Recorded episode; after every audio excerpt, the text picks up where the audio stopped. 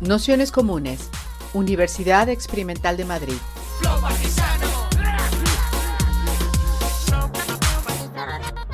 Toda la información en nuestro canal de Telegram Nociones Comunes o en nuestra web traficantes.net barra formación.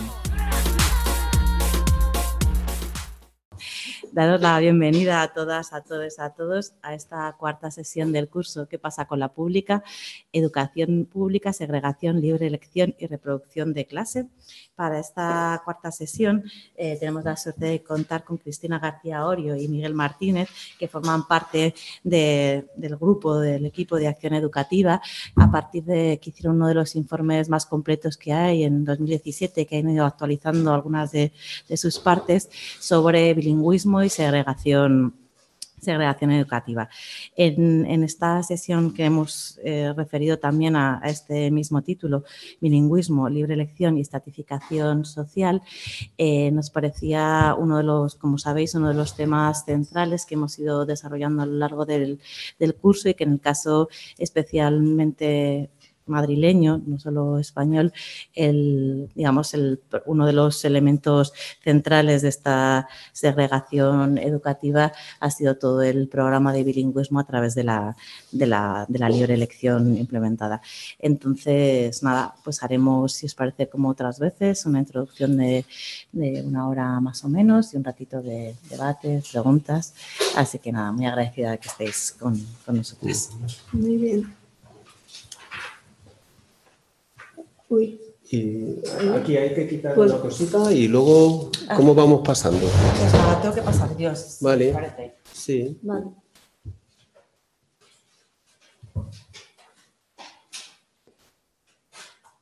Estamos aquí con el móvil con la presentación. para no estar mirando todo el rato para atrás. Así que no es que estemos por WhatsApp con nuestros amigos y pasemos Uy, esto se está grabando, ¿no? Por favor.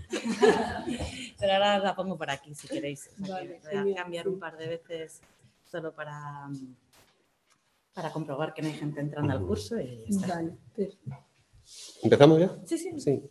Bueno, pues como veis, vamos a abordar un cuarto de hora para cada uno de los contenidos. ¿no? Uno sería la introducción y, y, la referencia al informe que presentamos en 2017 y, aquel informe fue el intento de proporcionar datos objetivos y evidencias a la hora de valorar el funcionamiento del programa bilingüe de la Comunidad de Madrid.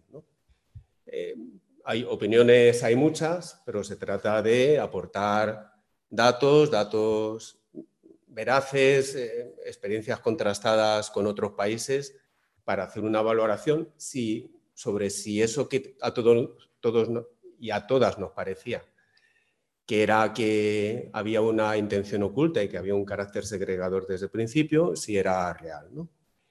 La segunda bloque va a ser la presentación del cuestionario, que es la segunda parte importante del trabajo, después de hacer ese informe sobre la fundamentación del programa.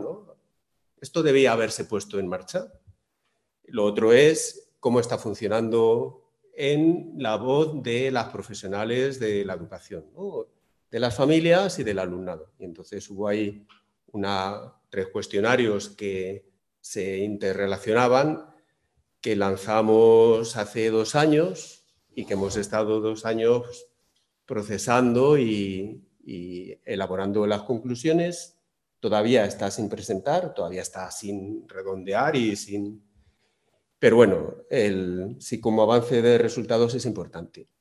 El tercer bloque, que veremos o no según vayamos de tiempo, son otros datos proporcionados por la Administración que demuestran claramente la segregación que introduce el, el PBCM en, las, en el sistema educativo de Madrid sobre un sistema claramente segregador ya de entrada. Y en el, el último bloque, pues son las conclusiones. Entonces, pasamos, ¿no?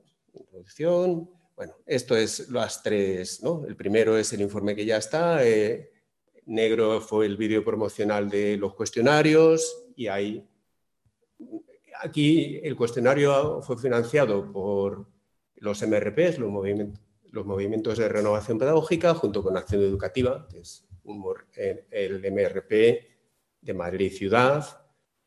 Y, y luego se contó con la colaboración de sindicatos, colectivos, pues, de comisiones obreras, UGT, CGT, el colectivo Lorenzo Luzuriaga, la Federación de Asociaciones de Padres Genes de los Ríos, o sea que se buscó, bueno, se invitó a todo el mundo, sea, se invitó a AMPE, se invitó a todo el mundo porque lo que se quería era que hubiera la difusión más amplia y que representara lo más posible la, la, realidad. ¿no?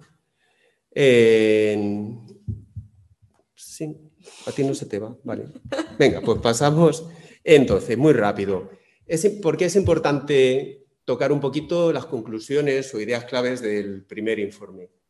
Porque lo que hay que romper es que lo que está pasando en Madrid sea normal, que el programa bilingüe sea algo normal, homologable a lo que se hace en cualquier otra esquina del mundo. Y entonces, al hacer el, el, informe, íbamos diciendo, bueno, esto eh, esto es de Madrid solo, pero vamos a ver lo que hacen en otros países, a ver cómo enseñan, cómo enseñan las lenguas extranjeras, si lo enseñan con el sistema AICLE, este aprendizaje integrado de contenidos y lenguas, o no, eh, lo del solo en inglés, si también lo hacen, qué efectos ha tenido cuando esto se ha hecho en otros sitios. Entonces, de repente nos encontramos con una avalancha, con una contundencia de datos que iban demostrando que esto era una, una barbaridad, ¿no? Y entonces, bueno, pues lo primero que vimos es el tema de cuanto antes mejor, ¿no? Entonces, esto que hay aquí es una gráfica presentada. Será Van Grieken, el consejero de Educación del gobierno de, la legislatura anterior a la anterior. Y bueno, pues eh, jugaban con esta gráfica donde eh, se ve que los niños de... Ah, bueno, pasa la siguiente, porque esto era solo para enseñaros a la, manipulación. Está la capacidad para aprender inglés, pues los nativos, si, si empiezas a los 3-7 años es altísima y aquello va disminuyendo en, caída abrupta hasta los, quien empieza a los 17 o 39 años, que ya, bueno, pues bajísima, ¿no? inexistente prácticamente. Esto debería chocar contra la evidencia de mucha gente que ha aprendido un poco en la escuela y que justo a los 17 años, cuando ha viajado, es cuando ha vivido en un, su Erasmus o sus viajes, sus amigos y ha, ha aprendido de verdad más allá de lo de la escuela.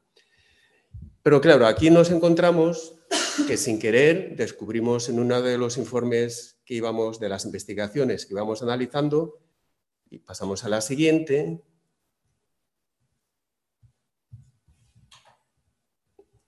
Que esto era una gráfica sobre las notas que sacaban eh, la relación entre edad de llegada a Estados Unidos y la puntuación en un, en un examen de gramática inglesa.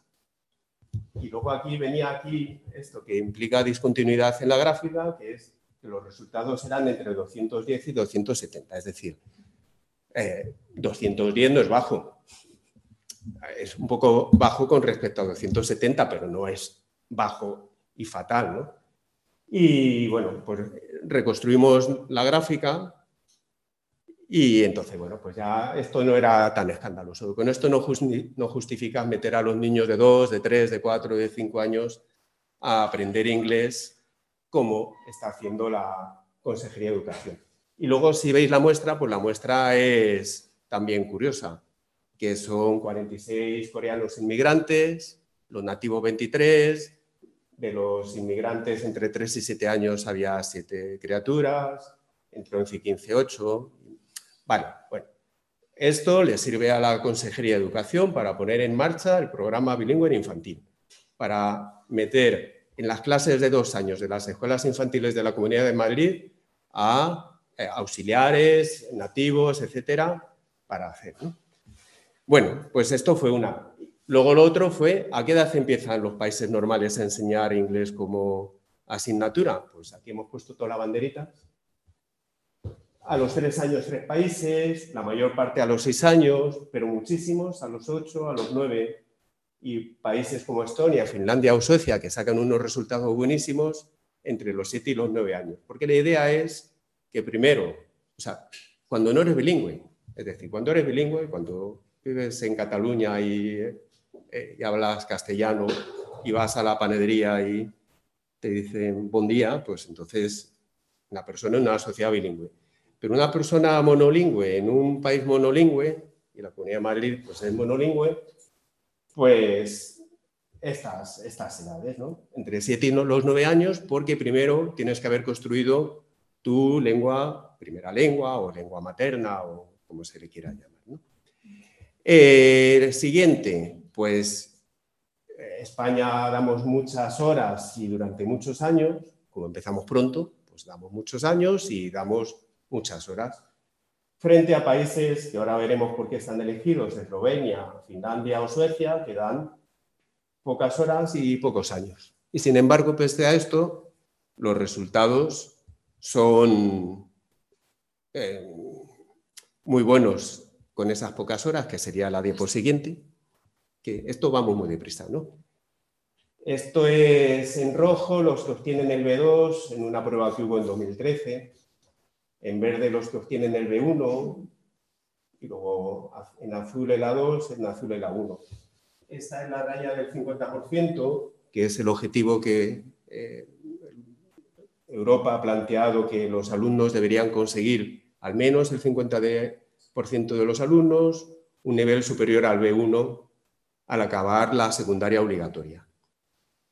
Entonces, bueno, pues Suecia lo cumple, obviamente, y, Malta, y Países Bajos, y Estonia, y Eslovenia, y Grecia casi, y España no. Pero bueno, España es mucha España. Quiere decir que España hay, está Canarias y está Madrid. No sabemos cuándo en 2013 se hizo esta prueba que sacaban las niñas y los niños madrileños cuando hacían estas pruebas. ¿no? Entonces, sí, sí, pasamos. Vale. Pues esto era una parte, ¿no? Lo primero es que la idea de cuanto antes mejor y que hay que empezar en primero de primaria, todo eso era un invento de aquí, ¿no? O sea, que nunca sabemos si es ignorancia o, maldad, ¿no? Esto hay una duda. Lo siguiente es, esta es Paula, ¿no? Y en, estudiando en inglés, Paula podrá alcanzar su sueño de ser científica, ¿no? Que esto fue una campaña de publicidad que se hizo en el año 2011 cuando se extendía el programa bilingüe a secundaria. Y, bueno, ¿qué sabemos de estudiar en inglés? ¿Qué hacen otros países? Porque es una apuesta grande. Y, luego, eh, en la promesa también, ¿no? si yo fuera el papá de Paula, denunciaría a la consejería probablemente por estafa. Y entonces, pues cuando empezamos a ver, pues es que en ningún sitio de Europa se hacía, que es la siguiente diapo. ¿no?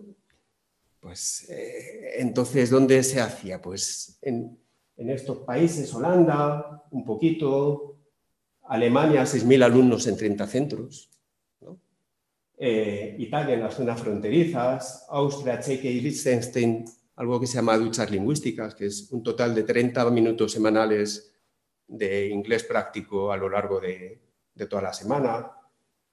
Y luego está parte de Luxemburgo, que es un país trilingüe, donde está el luxemburgués, el alemán y el francés, y Malta, que es una ex colonia británica. Antes no lo hemos visto, pero Malta, Luxemburgo estaban en el sitio donde más horas y más años dedicaban al aprendizaje de una lengua. Pero, claro, tienen una categoría propia. Y esta es en secundaria, y en secundaria que recorre todos los países, pero el objetivo no es aprender en inglés, el objetivo es crear buenas relaciones entre países. Entonces, las secciones lingüísticas que existen lo que buscan es aprender la cultura de otro país en su lengua. Una vez que has estudiado en primaria eh, inglés o francés, pues estudias cultura, historia, cosas de Francia en su idioma o literatura, además. O sea que el objetivo es totalmente distinto a la decisión que tomó la Consejería de Educación, que es todo el conocimiento del medio desde primero de primaria en inglés y en, y en secundaria toda la geografía y la historia, los cuatro cursos, y la biología en segundo y a ser posible la física y química. O sea que todo lo que sería ciencias naturales, ciencias sociales, se daría íntegramente y exclusivamente en. Y, y dentro de los modelos de AICLE, o sea, realmente lo que hace la consejería no es AICLE, es otra cosa. O sea, AICLE, este japonés especialista, pues el objetivo de, por el que se utiliza, la frecuencia con la que se utiliza, el porcentaje de tiempo o la proporción que se utiliza y, y el uso de las lenguas. Y entonces, pues está entre suave y extremo en función del objetivo, si es la enseñanza de la lengua o enseñanza de contenidos, ligero o duro en función de la frecuencia, de vez en cuando o regularmente, el tiempo de la clase, parcial o total, y si se utilizan los idiomas, era japonés, habla de japonés e inglés o solo el, el inglés. Claro, en nuestro caso estamos extremo, duro, y no es el grupo de música, total y monolingüe. ¿no? Entonces, claro, a esto se llama inmersión en, en otra lengua. ¿no? El inglés como medio de enseñanza. ¿no? En, ¿Qué consecuencias tiene? Bueno, y en, lo otro que aparecía en el informe es, en los países donde habían tomado la decisión de enseñar en otra lengua, ¿qué pasaba? ¿no? Y entonces he citado el, caso de Luxemburgo. ¿no? Entonces, Luxemburgo dicen en infantil el luxemburgués, que es la lengua del país. Y luego, en primaria empezamos con el luxemburgués y empezamos el alemán. Eh, hasta los 8 años. Luego, de los 8 a los 12 años, el alemán, que es como la lengua eh, más fuerte. ¿no? Y luego, a partir de la secundaria, turnamos entre francés y alemán y al final el alemán. Bueno, entonces, claro, eh, al final el francés solo. Con lo cual, como han visto todos los idiomas, fenomenal, porque así ya son trilingües que te mueres, ¿no? Porque como los niños son como esponjas y los adolescentes como... Bueno. claro, es que... Y entonces, claro, las notas de PISA, fatal, ¿no? Y entonces, ¿qué, ocurre? Vale. Ah, los de las lenguas románicas, portugués, claro, que tienen un 44% de población extranjera y dentro de ese, por ejemplo, un 16% de portugueses. O sea, un 16% de los, probablemente, de los niños que van a la escuela hablan portugués cuando se enfrentan al alemán en primaria, cuando los de alemán se enfrentan al francés para aprender contenidos, entonces, claro, todo el mundo baja. ¿Y quién, quién más? Pues las clases media-baja que no tiene los refuerzos. ¿no? Esto nos empieza a sonar. ¿no? Eh, y entonces, y supone una desventaja inicial y, bueno, pues hay un debate allí sobre cómo lo hacen. Porque cuando empezaron a salir los primeros estudios PISA, pues fatal, claro. ¿Dónde se ha hecho también? En, Canadá, ¿no? Pues es un, país bilingüe con dos partes diferenciadas, ¿no? la, francesa, la más la francófona y la anglófona. Toronto sería de la parte francesa y entonces eh, allí lo que hay es, lo normal es el inglés y lo que hay extraordinario, programa bilingüe, sería el francés como inmersión, que suele empezar en tercero de primaria. ¿Y qué vieron? Pues que en función de los ingresos, o sea, los menores el 20% con menores ingresos solo aportaba el 4% del total de matriculados en el modelo, mientras que el 20% con mayores ingresos aportaba el 41%, es decir, había una marca de clase a la hora de elegir el programa. Quien iba sobrado podía apostar por él, quien tenía dificultades, pues en principio se autoexcluía. ¿no? Pero esto pasa similar también en New Brunswick, que es la esquinita más más cerca del Atlántico, que es un país con muchas cosas interesantes y que tuvieron a cuenta de esto un debate sobre empezar en tercero. Llegaron los laboristas y lo pusieron en, sexto. Llegaron los conservadores, lo bajaron a tercero. O sea, tienen una pelea política por cuándo a cuenta de, de la concentración de recursos y de la segregación que introduce en el sistema educativo. Porque cuando ves qué pasa con la parte, bueno, los datos son similares a los de Toronto, ¿no? Y en la siguiente se ve cuál es la composición, sí, la siguiente, la siguiente. ¿Qué pasa con el programa de francés, ¿no? El programa bilingüe suyo. Menos niños que niñas, menos alumnado con necesidades especiales, menos alumnado con problemas de conducta, menos niños de riesgo, menos niños con bajas puntuaciones en las pruebas cognitivas, menos niños de entornos desfavorecidos y, sin embargo, más financiación. El debate allí era cómo puede un sistema público premiar a los que tienen todo a favor de partida y de traer recursos de quienes lo tienen difícil, porque que habíamos dicho que la escuela era para compensar desigualdades. O esto era lo que proclamaba la escuela pública. Eh, este mismo debate se produce en Francia con las secciones de, alemán. O sea, estas también las hay en España. En, toda España y en Madrid está el Isabel la Católica, que tiene la sección de alemán.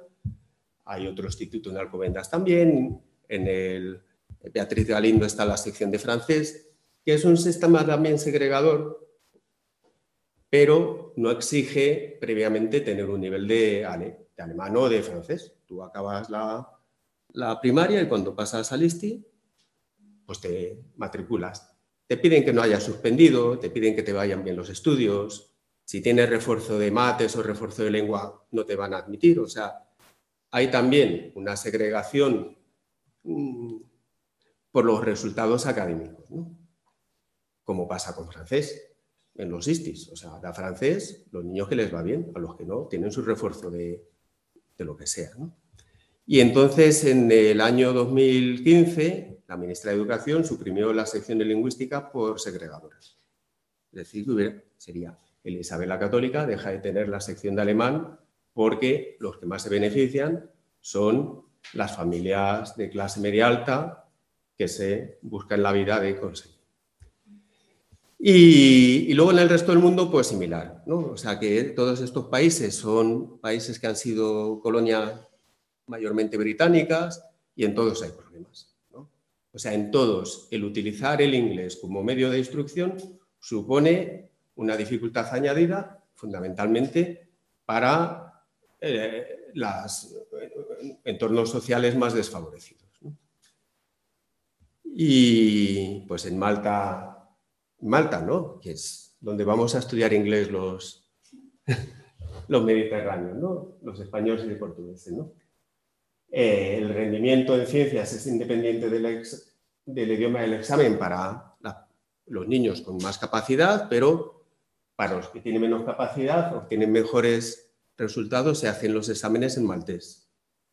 Y en Hong Kong igual. Y en Singapur, que es también otro país donde el inglés es la lengua eh, estatal, porque hay muchos dialectos y la lengua que es eh, la oficial de más, pues tienen al 15% de los niños con clases de refuerzo para que puedan seguir los estudios en inglés, media hora diaria en grupos de ocho niños. Es decir, cuando por alguna razón muy importante, que es en Singapur, puede que tenga lógica que en vez de tener 14 dialectos tengan una lengua unificadora, que es la que usan con la administración, pero eso tiene un coste y ese coste hay que resolverlo con recursos.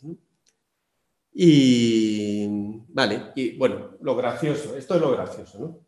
El Cambridge, ¿no? Cambridge University Press, ¿no? Solo la política del inglés solo es inalcanzable en muchos contextos, sino que además es indeseable. O sea, mola o es muy interesante ver cómo los especialistas en dar formación en inglés son críticos con los modelos extremistas como el de Madrid. ¿no?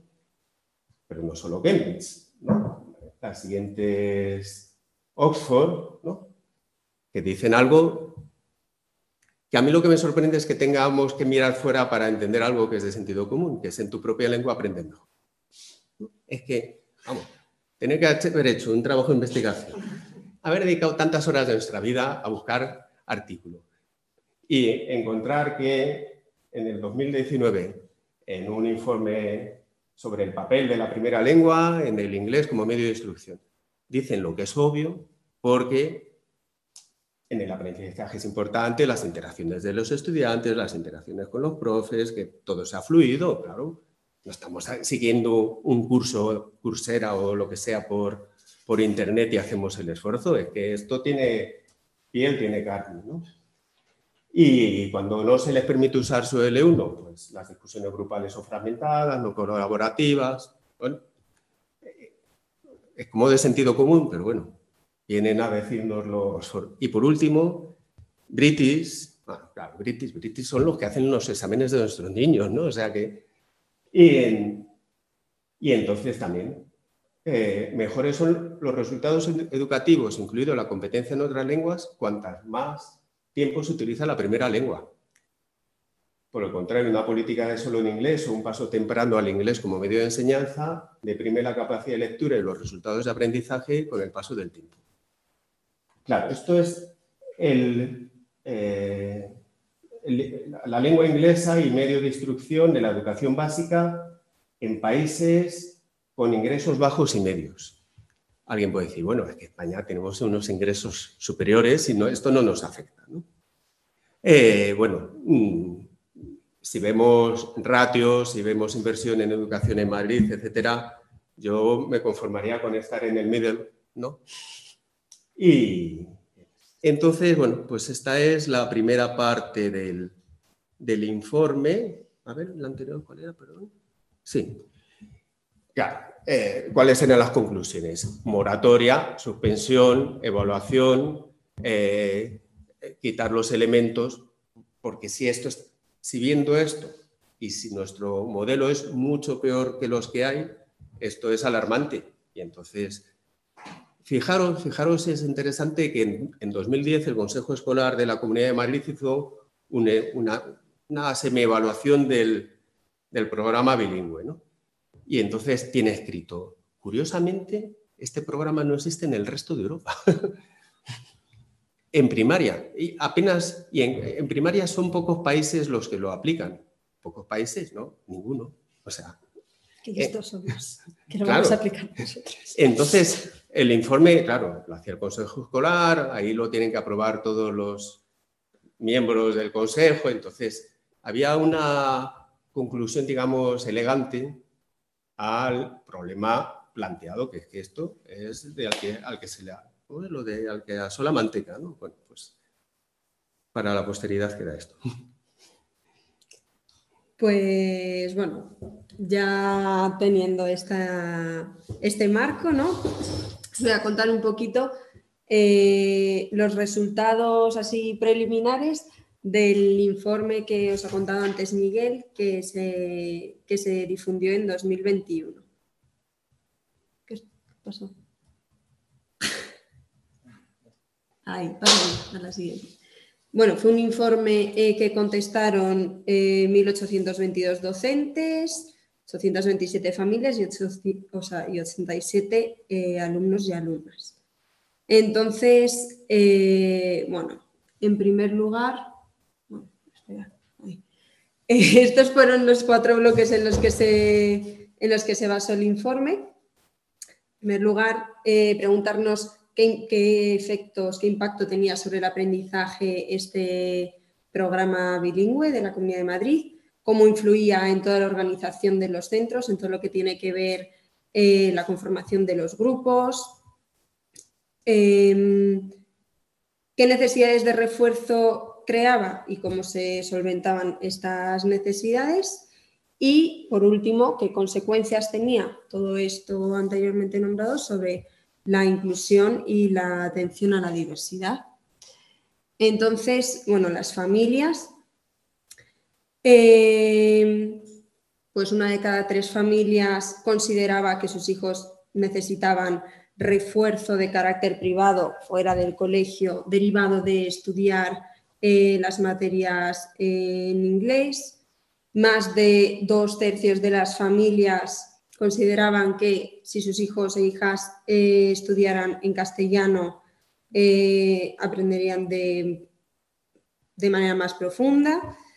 62,5 pensaba que además estudiar en, en centros educativos con el programa bilingüe perjudicaba a su dominio del castellano y además un tercio también conocía a, chavales a los que se les había disuadido, se les había aconsejado no entrar en el programa bilingüe y más de la mitad, cuando se le preguntaba por la organización de los grupos, decían que lo normal era que se, que se agruparan siempre de manera pura por modalidad, porque, bueno, yo me imagino que, que todas lo sabemos, pero en educación secundaria el programa bilingüe tiene dos, secciones, dos modalidades, eh, programa y, sección. Programa dan solamente, dan pocas horas en inglés, como materias como música, educación física y así. Y sección eh, dan geografía e historia, biología, eh, tutorías. Y a poder ser más. Y, todas las que puedan. Y física y química si pueden y tal. O sea, las que no, mates y lengua. Pero el resto si pueden, todas. Entonces, bueno, las familias nos decían, la mitad, más de la mitad de las familias nos decían que lo, normal en sus institutos eran que la organización de las clases se hicieran en función de la modalidad a la que, en la que están matriculados eh, cada uno y cada alumna. Entonces, eh, bueno, estos son los bloques que va a tener el informe cuando se publique, por el momento que tiene, pero ahora para centrarnos un poco más en el tema de la segregación, hemos organizado eh, los resultados que nos parecían más, más interesantes en tres, en tres áreas, ¿no? Efectos sobre la atención a la diversidad, los efectos que tiene para las familias, como la sobrecarga, y por último, la segregación interna que se produce en, los centros como consecuencia del programa bilingüe. Entonces, en el primero de estos ámbitos, en los efectos que causan la atención a la diversidad, bueno, pues observamos primero al alumnado que tiene un informe de necesidades educativas especiales o dificultades específicas de aprendizaje y entonces preguntamos a los docentes si creen que el aprendizaje de las asignaturas en inglés supone una dificultad extra para, este alumnado. Entonces, bueno, ahí eh, presentamos una gráfica de eh, el profesorado dividido por, por especialidad. ¿no? Entonces, como veis, los que, los que contestan que sí, ¿vale? Que sí a la pregunta de si eh, el aprendizaje en inglés supone mayor dificultad para este alumnado.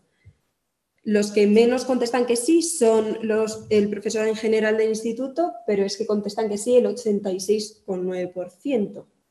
Pero es que del profesorado de atención a la diversidad, el 100% contestan que sí. O sea, los docentes están mm, prácticamente todos de acuerdo en que el programa bilingüe genera más dificultades a los alumnos que ya de por sí eh, las tenían. Entonces, bueno, puesto que genera estas dificultades, ¿qué apoyos específicos damos en este programa a, estos chavales con necesidades educativas especiales o dificultades de aprendizaje? Eh, bueno, pues más de la mitad nos dicen que no, no existe una respuesta específica eh, el 21,4% nos dicen que pues, las materias que el resto cursan en inglés, pues que ellos las cursan en castellano. 14% eh, no sabe y el 13% solamente nos dicen que cuentan con apoyos específicos para estas materias. Y bueno, y entonces, ¿cómo se les evalúa, no? teniendo todo esto en cuenta? Pues casi el 40% nos dicen que tampoco existe una respuesta específica de cada a la evaluación. Eh, para el 18% eh, la manera de abordar la evaluación es hacer los exámenes en castellano, 21% no sabe y 20% eh, nos contestaban otro. Este otro era una respuesta abierta y entonces más o menos mm, lo que venían a decir eran que se hacían las evaluaciones en función de los objetivos y contenidos que habían adaptado en las, en las ACIS, en, las adaptaciones curriculares que, tenía, que tenían estos chicos y chicas.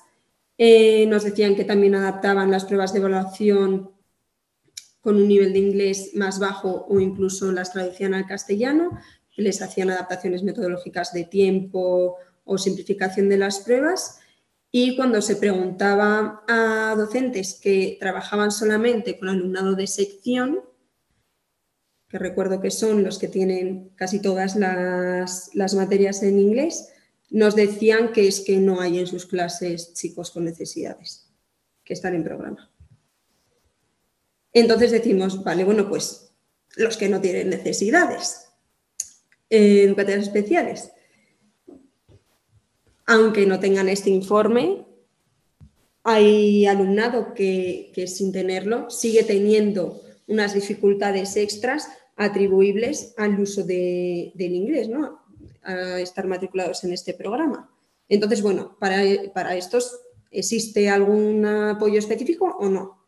Bueno, pues para el 64% del profesorado no existe ningún apoyo específico, el 9% no lo sabe y el 27% nos decía que sí tenían un apoyo específico. Entonces aquí se les da una serie de opciones de respuesta múltiple. El 58% nos decían que eran apoyos esporádicos cuando se lo podían permitir, cuando pues, había algún profe de guardia o, les sobra horas de algo.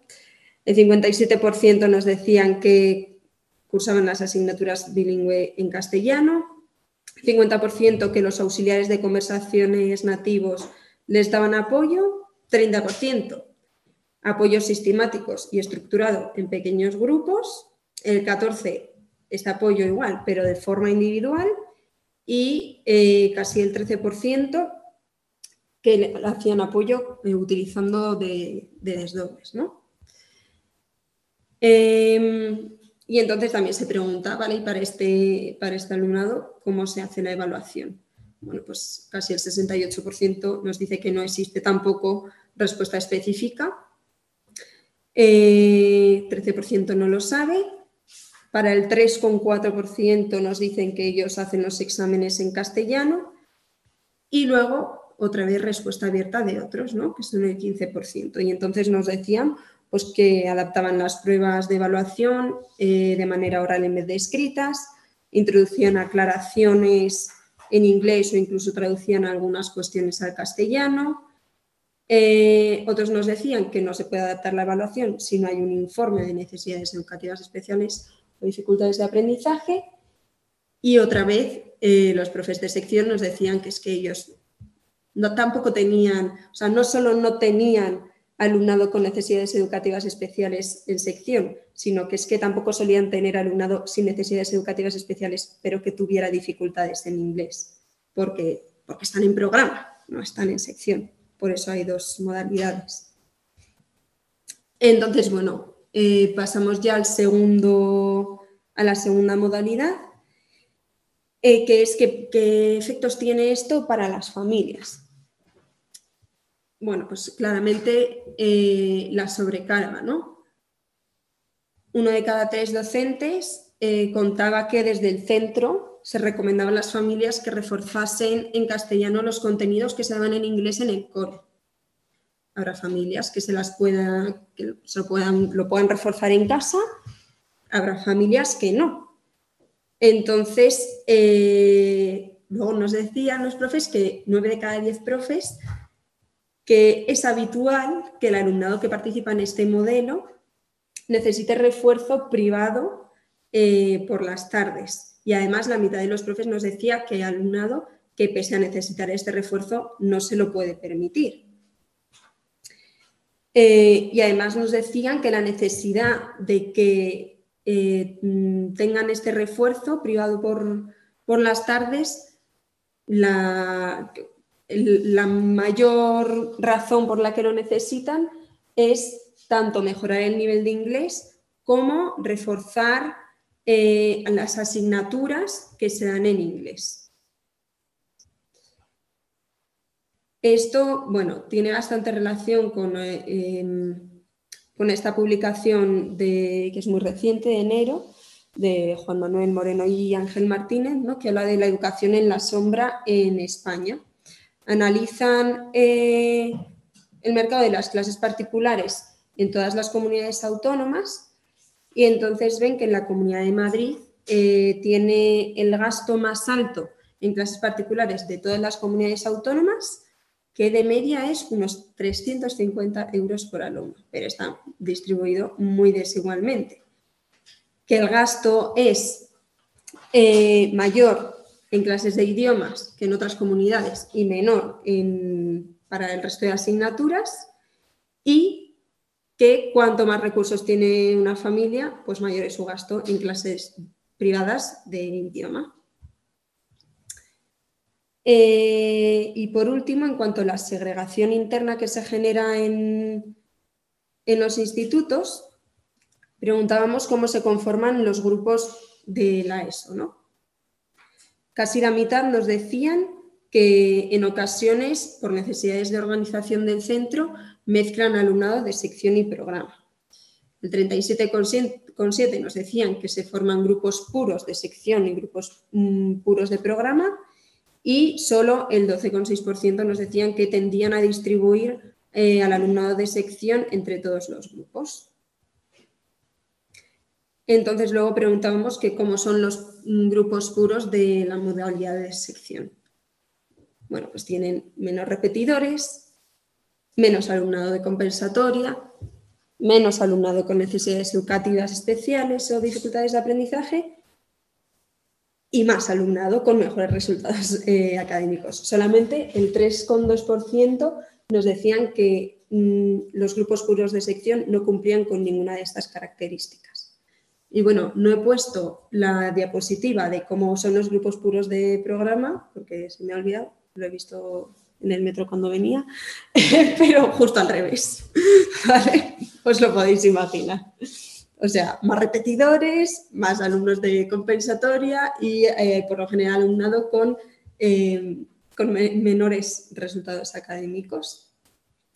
Entonces, bueno, ¿qué pasa? Que se producen unas dinámicas de abandono y de disuasión eh, en todo el sistema educativo. Desde que terminamos la educación primaria, en ese paso de primaria a secundaria, ya hay muchos chavales a los que se les o se les aconseja directamente no matricularse en un centro, en, un instituto con programa bilingüe, o directamente es que no, hace falta que nadie se les recomiende no ir, es que no van directamente porque saben que, que no va a ser lo mejor para ellos. Pero es que cuando ya están en un centro con el programa bilingüe, la segregación que se produce con estas dos modalidades es brutal y se va refinando se van refinando los grupos porque hay pasos tanto de programa a sección como de sección a programa. O sea, los chicos que están en programa, igual entran, por ejemplo, porque vienen de un cole de primaria que no era bilingüe, entran a programa directamente y van sacando buenos resultados en las materias en inglés, se pueden mover a sección y quienes están en sección y sacan no tan buenos resultados se pueden volver a programa. Entonces, eh, así es como se van conformando y por lo que teníamos los resultados eh, de la diapositiva anterior, pues mejores alumnos en la modalidad de sección y peores en la de, en la de programa. A ver, eh, y 52. Vale, cinco minutos. Vamos a, no vamos a ver todas. A ver, el, el cuestionario era un sondeo, ¿no?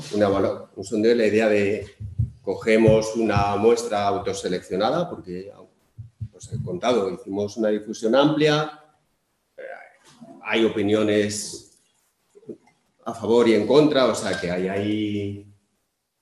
Había gente que no estaba de acuerdo con el programa, pero había otra gente que sí, y que además no estaba de acuerdo con el cuestionario, o sea que lo explicitaba. Pero luego esto viene reforzado por otros datos que hemos ido consiguiendo con el tiempo que no están publicados y que serían parte de una tercera publicación, un tercer informe. Eh, también, bueno, pues el primero es el tema de la segregación territorial. Eh, en la actualidad el programa bilingüe está en el 51 afecta al 51,4% del alumnado de primaria y al 61,7% de secundaria. Y aquí está, que no son datos súper actualizados, pero en los tres últimos años solo cambia los centros que se hacen nuevos. Y entonces aquí están las 30 principales ciudades de localidades de Madrid, ¿no? Por población, y están ordenadas por la renta per cápita. Y entonces la primera columna es el porcentaje de colegios bilingües sobre el total de colegios bilingües y la otra el total de institutos sobre el, el total.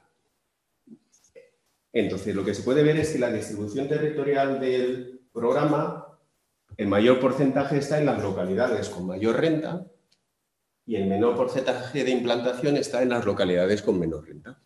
Es decir, pese a que llega al 50% del alumnado, no llega de forma aleatoria, ¿no? Está llegando, está sobre representada las zonas más ricas, con la excepción, por ejemplo, de Aranjuez, ¿no?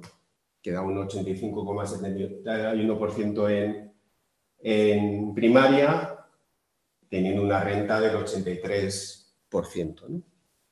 Eh, si comparamos localidades en la siguiente, que solo vamos a ver una, pues bueno, entre Alcobendas y Leganés, 113.000 habitantes, 187.000, renta disponible 139,76, tanto por ciento de centros públicos 71, tanto por ciento de centros públicos 28. Entonces, esa idea del carácter democratizador que el programa bilingüe ha permitido que las personas que tradicionalmente no podían aprender un idioma gracias a este modelo lo haga, es incorrecto. Eh, pasa similar en el instituto, pasa igual si comparas eh, Tres Cantos y, y Rivas, bueno, y Arganda, pasa incluso en Madrid Capital, la siguiente, donde entre los distritos de Chamberí y Tetón, que se tocan, eh, renta 116, renta 98, 83% en, en Chamberí, 14% en Tetuán. Eh, Madrid es complicado porque aquí el porcentaje de la pública sobre el total en Chamberí es, la pública es el 21%, ¿no? Y en Tetuán el 40%. ¿no? O sea, que estamos hablando de esta segregación preexistente donde en Madrid Capital la media de centros privados es el 70%. Madrid ciudad, claro, luego en la región pues hay muchas zonas donde eh, la oferta, los centros públicos son mayores de momento. Sobre sección programa, pues claro, eh, esto va de en rojo programa y en, y en porcentaje sección. En, en el 2012-2013 un tercio del alumnado iba a sección y dos tercios a programa, en general. Esa gráfica se ha ido uniendo, pero claro, aquí hay, acabas esto de, primaria y solo la mitad, pongamos, que no es exactamente la mitad, puede pasar a programa, pero no habíamos dicho que estudiar en inglés desde primero permite el aprendizaje de las lenguas. Y luego llegas a primero a eso y a la mitad de las personas, de las alumnas, de los alumnos, les les dices que no, que no pueden seguir con el modelo, que se conformen con educación física, etc. Y, aquí se repite la segregación territorial, porque en la edad, sí, sí, en la edad norte, eh, programa 52, sección 48, pero en la edad sur, ¿no? Parla, Fuenlabrada, Getafe, Leganés, Mósteres, etc., sección 40%, programa 60. O sea, la, la segregación territorial y socioeconómica se repite en cada uno de los pasos que da el modelo, y de ahí yo diría la crueldad. Pero es que cuando llegas a los centros, ¿no? Esta es la planilla de un centro de la zona sur hace ya seis años, ¿no?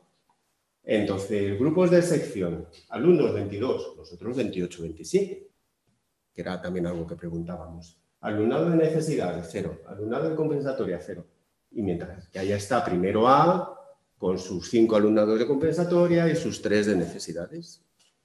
Entonces, se repite en segundo, no es casual primero, también pasaba en segundo, también pasaba en tercero, también pasaba en cuarto.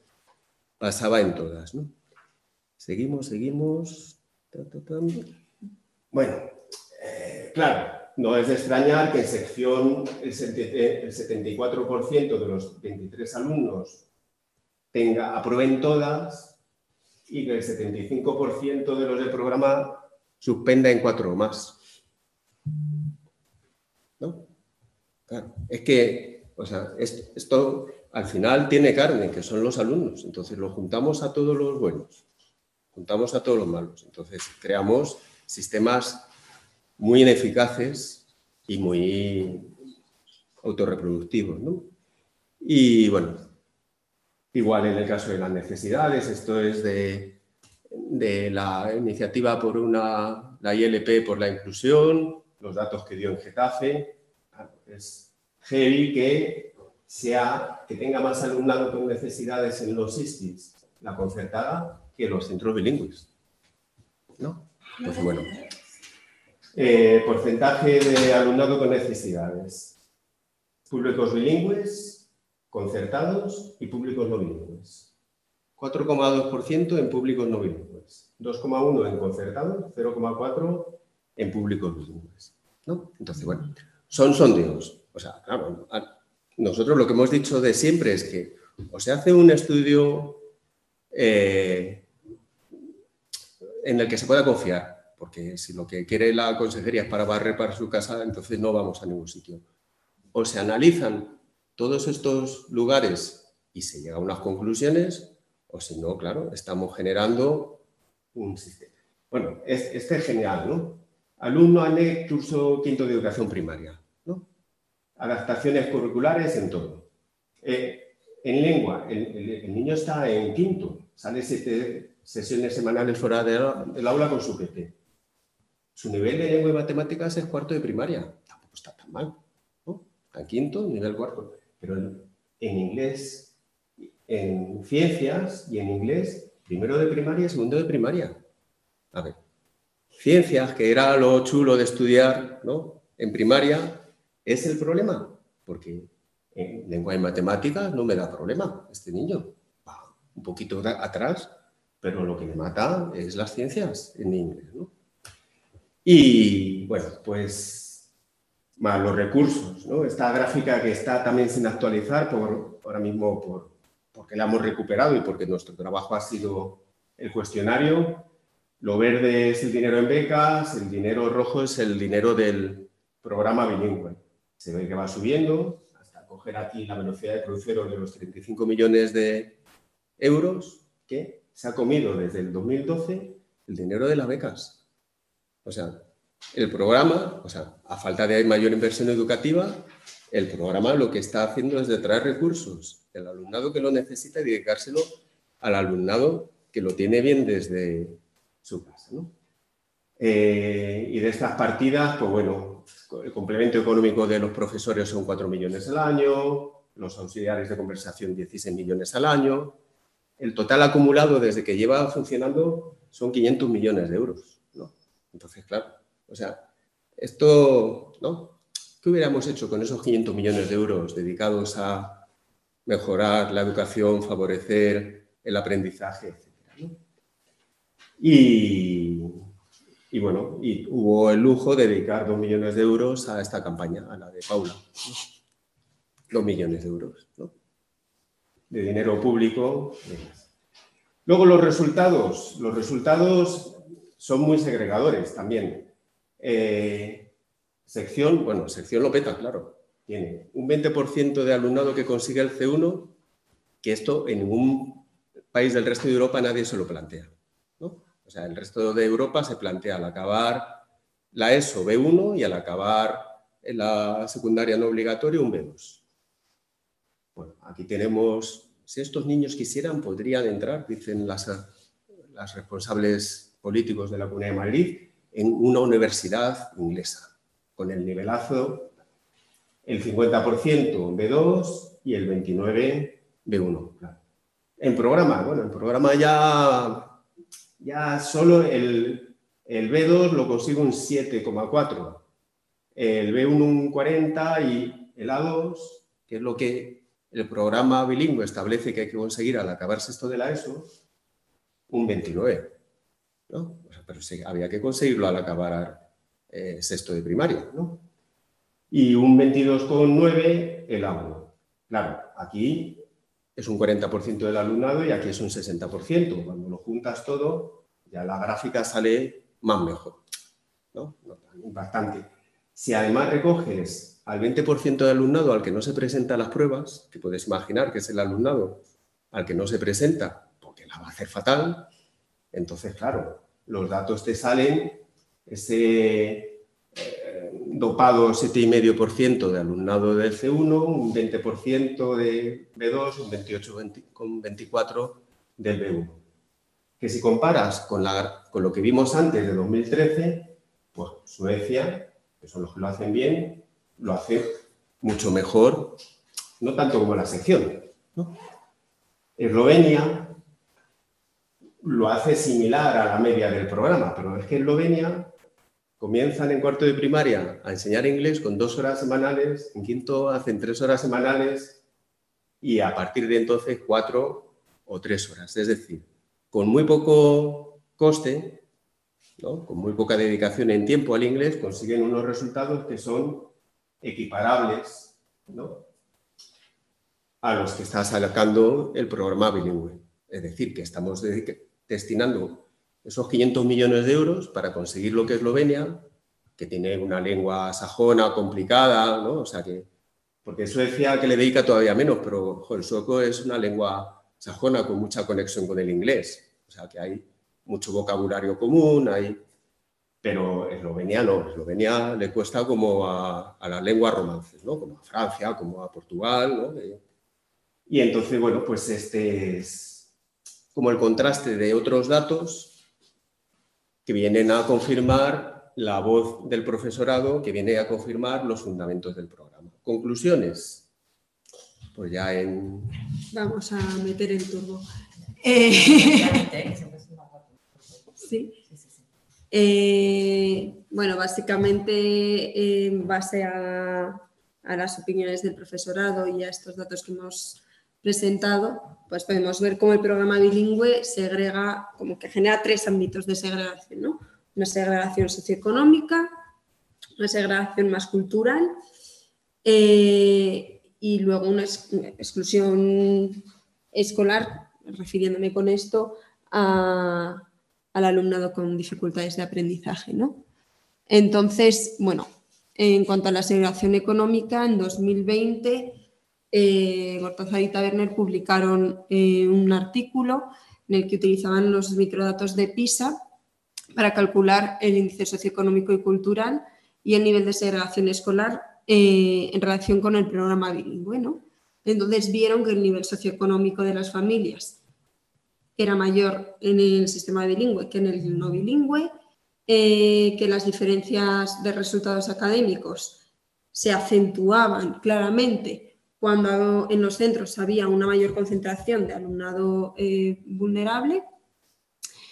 Em, y además, en 2015, que fue el primer año en el que se incluyeron los coles públicos madrileños con el programa eh, bilingüe en PISA, eh, se vio cómo se incrementaba la segregación dentro de la red pública. La Comunidad de Madrid hizo una evaluación eh, del programa bilingüe en el que incluía este estudio, aparte de otros, pero no decían nada de estos datos. Incluían este estudio, pero decían otras cosas del estudio, esto no no lo mencionaban. O sea, quiero decir, lo mencionaban, pero no lo mencionaban en las conclusiones, que, me, que me mal. Recogían estos datos y al final concluían lo del resto de estudios, lo de este no.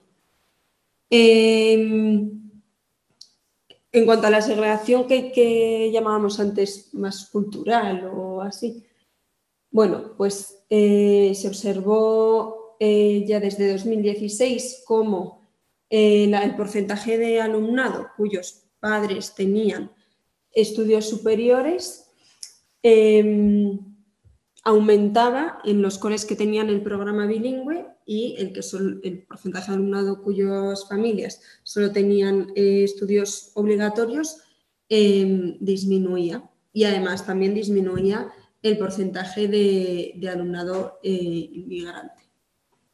Y, bueno, y como, como parte de la segregación, de la exclusión escolar que puse, ¿no? como de la segregación por, por capacidades, no sé, por dificultades, no sabría cómo decirlo, pues he puesto unas frases que me hicieron muchísima gracia una vez que hablaba con niños que, iban a este, bueno, gracias, o sea, me río por no llorar, pero bueno, con niños que iban a esto, a, coles bilingües eh, y que me decían, claro, yo les decía, ¿y no te gustaría estar en clase con tus compañeros? Que estaban todo el día con la APT decían, pero ¿cómo voy a estar en clase con mis compañeros si no entiendo nada de inglés?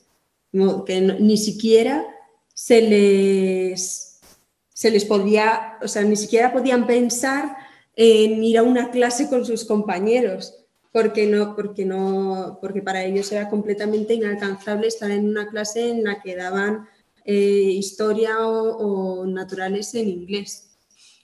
Y otra niña que suspendía todos los exámenes, eh, y yo le decía, pero tú inténtalo, inténtalo, venga, tú contesta las preguntas, contéstalas, aunque sea, y me decía, pero ¿cómo las voy a contestar? Porque dejaba todas las preguntas en blanco. ¿Cómo las voy a contestar si es que no entienden ni lo que ponen en los enunciados? Una niña de nueve años. Entonces, bueno, que más allá de los datos, estas, estas frases mm, quería ponerlas porque como que aterrizan un poco en cuáles son las, las consecuencias reales que se ven en el día a día en los niños y las niñas, que aunque hablemos de esta segregación territorial, no sé, no cuántos, todo esto tiene un impacto real, tangible eh, y humano, ¿no? Que, son nuestros alumnos y alumnas.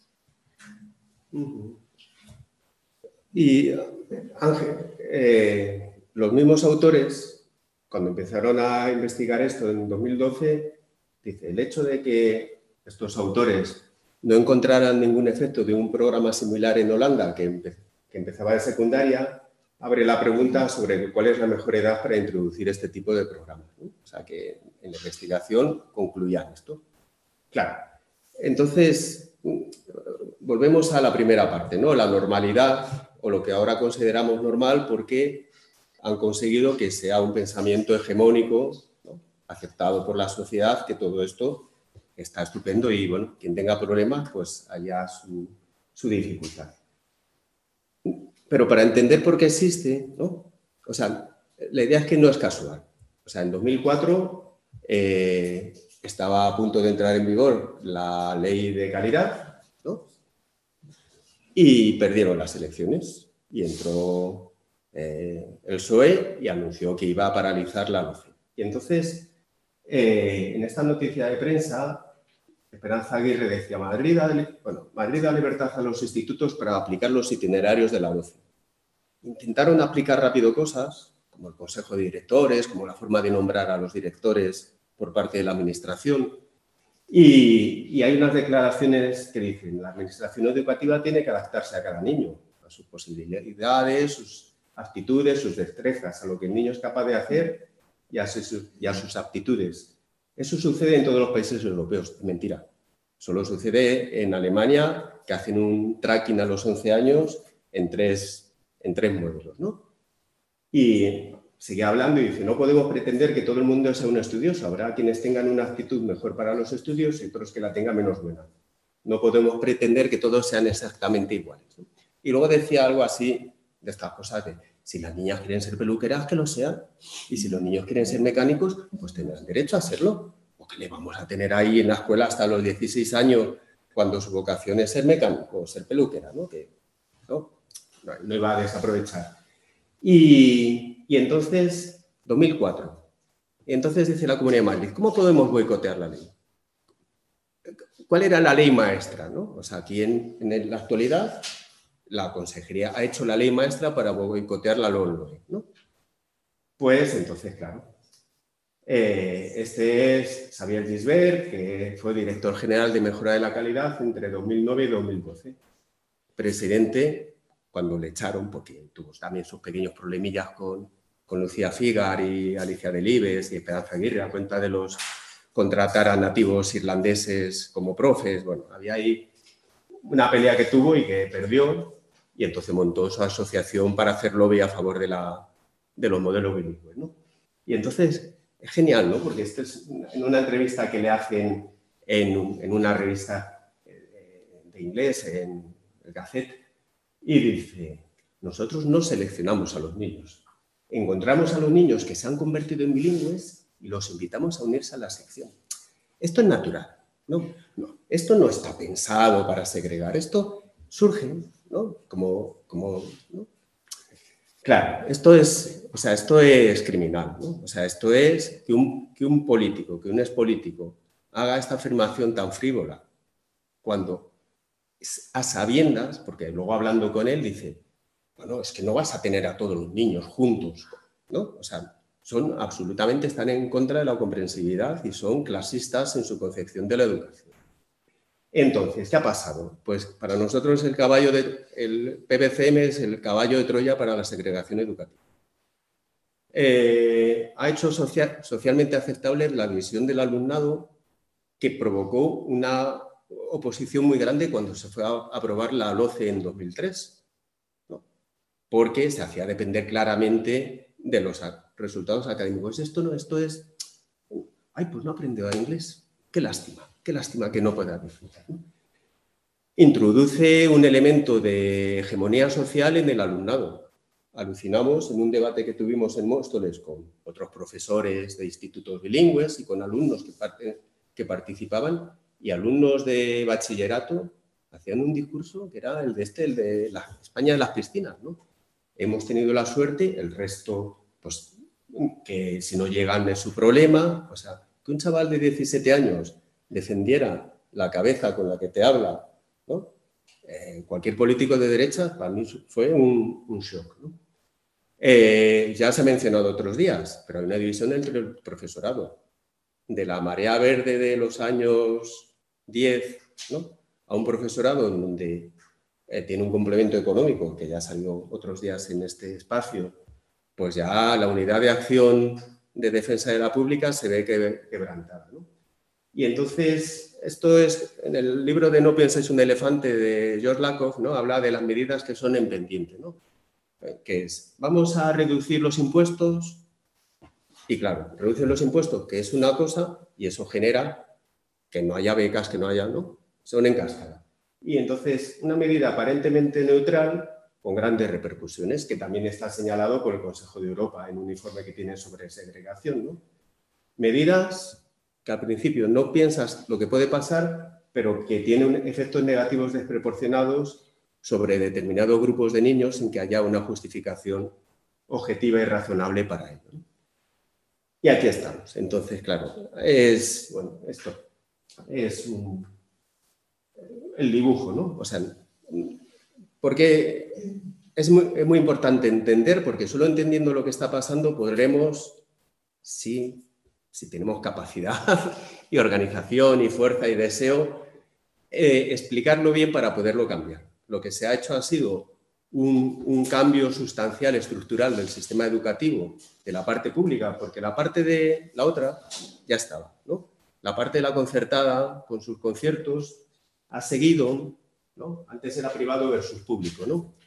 Eh, durante estos años se ha endurecido porque en todos los nuevos desarrollos urbanísticos, quien ha llegado primero ha sido el cole concertado y dentro de esos coles concertados ha habido una apuesta ideológica muy clara por centros segregadores en cuanto a sexo, tipo opus o para opus, o participados por el Opus. Pero eso ha sido, bueno, pues en Vallecas el primer cole es el que nos da San Diego y el Matera Matísima, ¿no? Matera segregado. Pero luego, dentro de la pública, lo que se ha introducido es otra segregación que pone a competir en las escuelas. Y ya habéis comentado otros días que la razón por la que muchos coles se apuntaban a esto era para poder subsistir eh, un acceso que es igual a las mejores escuelas. ¿Qué pasa al final? Que se crea una segregación académica, que es lo que se habla cuando es segregación, que es si los niños ricos están juntos y los niños pobres están juntos, Y en la primera sesión lo que se veía era que en España sobre todo es que los ricos están muy juntos. Eh, ¿Cómo consiguen los alumnos tener compañeros que les demuestren que se puede estudiar? Entonces, son los grupos estos terribles que al final se montan en los centros, con esas dinámicas de descreme, con los que es muy difícil que haya una masa crítica de interés, de vamos a conseguirlo, de estudiar mola, de aprender, de está bien hacer. Y, y al final, bueno, pues están los efectos de los compañeros, el efecto es del contexto. Los niños de sección van crecidos por el mundo y los niños de programa saben que son los de segunda. ¿no? Y eso genera algo que una escuela pública, que no fuera, no debería permitirse, que es dedicar sus recursos a reforzar las igualdades con las que el alumnado entra en el sistema educativo de partida, en vez de hacer lo posible por compensar más allá del debate sobre la meritocracia. Pero esto es como el inicio, ¿no? la alfabetización o el derecho a acabar tus estudios o tu escolarización obligatoria que te han hecho pasar 13 años en la escuela y deberías tener posibilidades mínimas de hacer frente a lecturas. Y faltaría una de que hay alternativas. O sea, hay alternativas, puede haber sistemas de apoyo como los de Singapur o Finlandia, para que los que se quedan atrás no, no se queden. Hay sistemas de AICLE real como Eslovenia que son interesantes, ¿no? El país este que sacaba buenos resultados con sus tres horas y cuatro y tal, pues en 2013 empezó un programa ¿no? Y en ese programa de cada asignatura se da entre el 25 y el 33% semanal en inglés. Quiere decir que el 66% se da en esloveno. Eh, los exámenes se hacen en esloveno de los contenidos. Solo se, Solo se examina en inglés la asignatura de inglés. Tiene su lógica. son dos medidas, entonces eh, algo habrá que hacer con tanto habilitado que se ha acostumbrado a cobrar eh, entre 30 y 170 euros más al mes. Lo mismo, el modelo es hacer verdaderamente democrático, empezarlo más tarde, como otros países, y todas estas personas que se han habilitado, pues que vayan a todos estos del sur, ¿no? a que esos niños también tengan la posibilidad de hacer un poquito de aprender cosas muy significativas y prácticas, que es lo que caracteriza a otros modelos en, inglés. Estamos hablando también de Finlandia, que tiene un programa de AICLE estupendísimo, etc. Entonces hay alternativas, están al alcance de la mano. No nos podemos seguir permitiendo esto que ahonda la segregación y además que nos evita pensar en las cosas importantes de la enseñanza, de la educación. O sea, el mundo está cambiando, mm, las pantallas están siendo un... ¿no? Están cambiando todo. Ah, la semana pasada han salido los resultados de las pruebas PIRLS, ¿no? sobre comprensión lectora en cuarto de primaria. Y eh, solo han dado los resultados a los que les ha ido bien. Asturias, eh, creo que Galicia y Castilla-León, ¿no? Los otros parece que no, y el Ministerio no ha querido sacarlos por la campaña electoral, que lo sacará parece el lunes de la semana que viene. Ya veréis, ya veréis como si la Comunidad de Madrid no está sacando PIRS esta semana es porque no le ha ido bien. Ya veréis cómo, porque ya les pasó en PISA en la convocatoria anterior. Bajaron todos los países, Madrid, potoplón.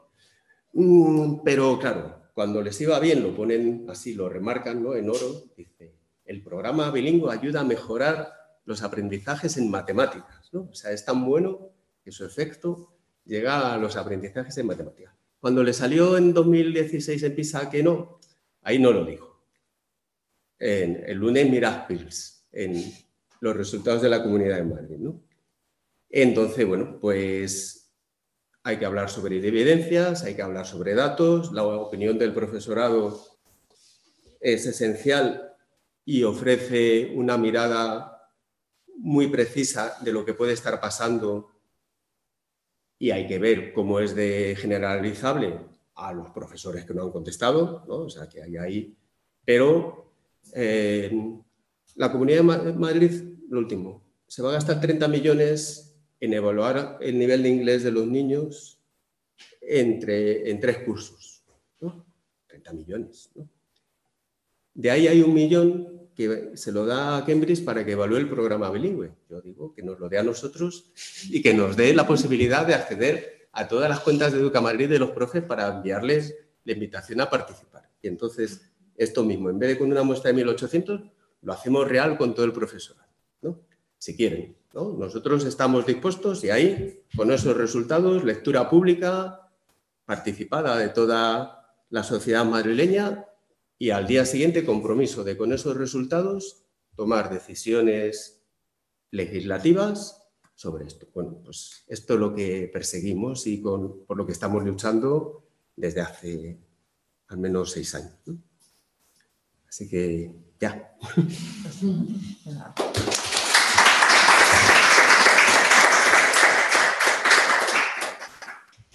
Pues muchísimas gracias por la exposición y por el trabajo de intentar sistematizar todo esto. Así que nada, hacemos un ratillo de preguntas, debates. No sé si desde casa también tenéis alguna cosa.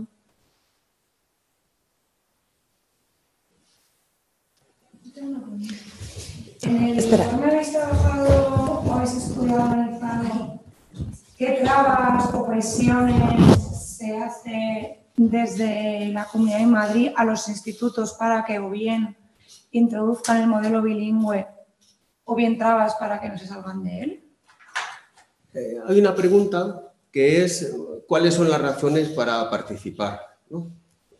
Y entre ellas está presiones de la administración.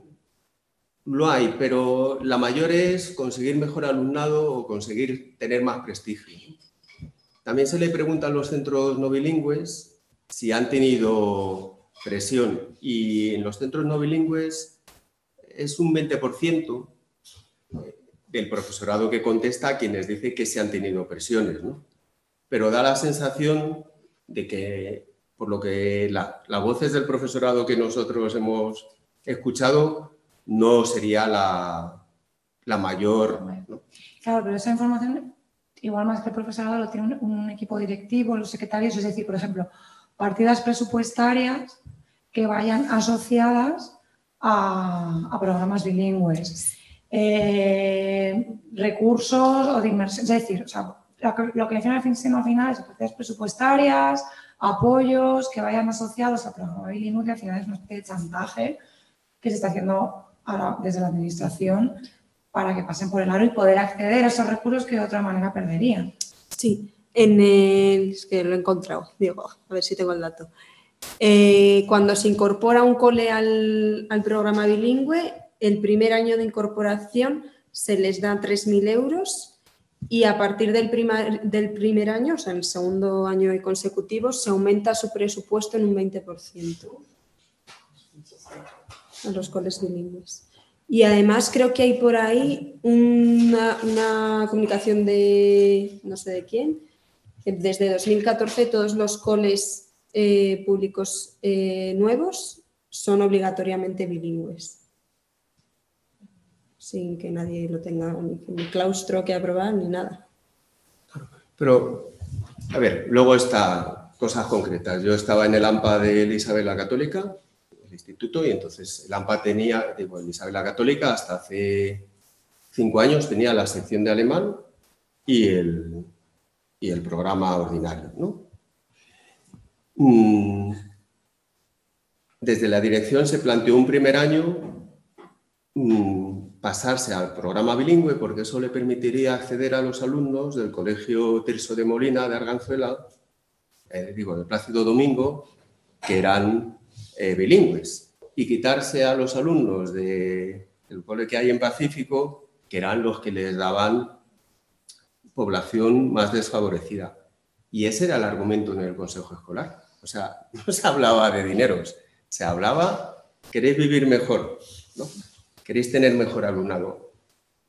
El primer año el profesorado se negó, a los dos años se volvió a plantear y en esa votación muy, muy empatado se pasó a ser, por un lado, sección de alemán y por otro lado, programa bilingüe. En consecuencia, los niños del Tirso de Molina, que es el cole este que he dicho que, es, que ese no es bilingüe, ahora mismo no tienen coles. O sea que luego hay otros temas que, que hay, que hay zonas donde los niños, el sistema de adscripción de los niños que estudian en un cole bilingüe les reserva plaza en los ISTIS. ¿no? Los que no son, a esos centros no van a ir ni a un programa. Tú dices, yo estaba en un cole ordinario y bueno, eh, hago un pequeñito esfuerzo y voy a programa. Y asumo que mi hija o mi hijo se relaciona con los niños que hay de necesidades y demás. Que eso pasa, en algunos centros y pasa por parte de algunas familias. Pero muchas veces no tienes la posibilidad porque cuando llegas en abril al proceso de escolarización ordinario, esas plazas están ocupadas. Entonces, eh, es más la lucha por los alumnos muchas veces, salvo, por ejemplo, en zonas como en Leganés, donde hay una minoría de centros públicos eh, bilingües y eso no molesta. Está el Pío Baroja, está, hay unos cuantos. Mm, no estorban, ¿no? El problema es cuando los centros bilingües superan una masa crítica.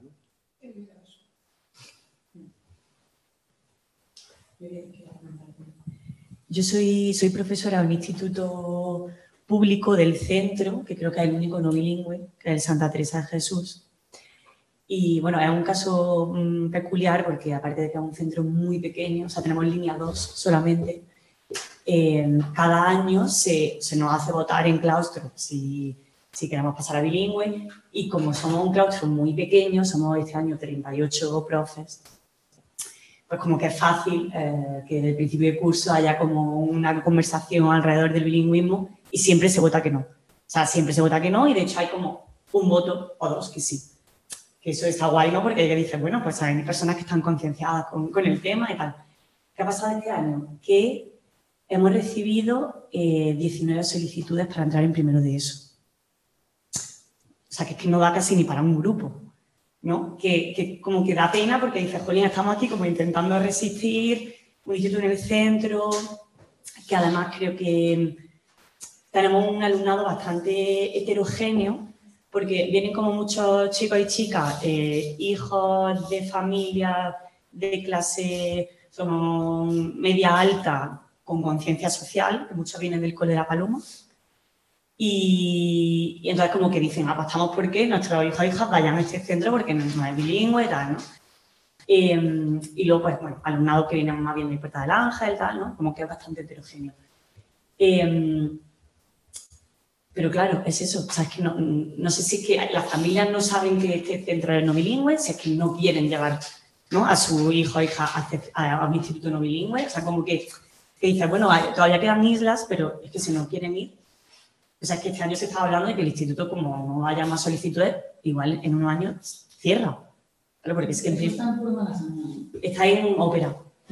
Digo, también como sí. hay mucha exclusión del Claro, eso turísticos. Sí, sí, no, o sea, es verdad. ¿eh? Por eso digo que los que viven en el centro, o sea, los que viven en el centro son esas como eh, hijo hija de artista de Malasaña y luego vienen pues de Puerta del Ángel, ¿no? Pero que eso como que me parece, que a mí me ha sorprendido muchísimo cuando este año eh, han 19 solicitudes en primero de eso, que es que es... Bueno, de hecho había más, había 26, pero mucho acné, que, que hemos dicho, están viendo mucho alumnado acné, pero porque no es bilingüe y ya el instituto no puede, acoger, no puede acoger a más porque hay un porcentaje ¿no? específico. Entonces, bueno, no sé, como que hay una situación que me parece peculiar. Mirad, este, este año solo hay dos coles que se hayan apuntado al programa bilingüe. Es el arquitecto Gaudí y, y, el, creo que es el Rodríguez Sagún que está por las tablas. El Rodríguez Sagún obligado. Pues obligado por la administración y están los padres en lucha. A ver, eh, lo tiene que aprobar el Consejo Escolar, pero hay una discusión dentro, o sea, los padres lo han recurrido, ¿no? El cómo se ha tomado la decisión. Y el arquitecto Gaudí, que era un cole que hacía gala de tener un programa de enseñanza de lenguas extranjeras razonable, donde tenía un buen programa alternativo, pero ha ido perdiendo matrícula. El año pasado ya tuvo el cierre de aula en tres años, hubo una recogida de firmas de las familias para que no le cerraran y este año ya o entras por el aro, claro, porque sobre todo en Madrid capital, o sea, lo que sea, distritos Vicálvaro, todos los centros son, son bilingües. O sea, hay, hay zonas, claro, no es Vallecas. En Vallecas hay mucha concertada y de los coles públicos de primaria hay mucho cole no bilingüe, también los hay bilingües, pero de una forma flexible, ¿no? Yo que sé, dan ciencias sociales en castellano, pero, pero el modelo es como el modelo es una pisonadora, ¿no? Y está hecho para que lo sea. Pero nunca, no lo van, no van a forzar el modelo en Leganes, ¿no? O sea, nadie ha planteado y en 2040 todos los niños participarán en programa bilingüe. No, o sea, si solo el 51% del alumnado de primaria, nadie ha dicho, ¿esto es un programa piloto? O sea, eh, fijaos, Suecia quiso adelantar un año la edad a la que enseñaban el inglés en vez de en tercero o en segundo. Hicieron un libro blanco, un estudio, llamaron a expertas españolas del País Vasco. O sea, claro, esto se pone en funcionamiento así, porque ¿no? Sin estudio piloto. Sin estudio piloto, sin nada, sin estudio comparado, sin... Que el resto de países dice, ¿cómo enseñan el país de Gales, Escocia, ¿cómo enseñan? Pues, ventajas, inconvenientes, etc. Pero una vez puesto en marcha, cobraba vida propia. Entonces, eh, los mecanismos de exclusión, los mecanismos de cojo buen alumnado, cuando las familias quieren enterarse de las consecuencias sobre sus hijos, muchas veces están ya dentro. Solo cuando tu hijo sufre mucho, le sacas, pero eso son hechos individuales, no hechos sociales, colectivos. Entonces, una de las cosas es, a todo esto hay que darle nombre, ¿no? Hay que darle nombre que el centro no bilingüe que buscaba tener un alumnado heterogéneo, que lo tenía, y donde se trabajaba bien, porque además es un centro pequeño, la, la rueda está descerebrada, descerebrada o cerebrada, vamos, quizá cerebrada, ¿no? Le lleva a dejar de existir siendo un buen modelo, ¿no? Pero es así, o sea que...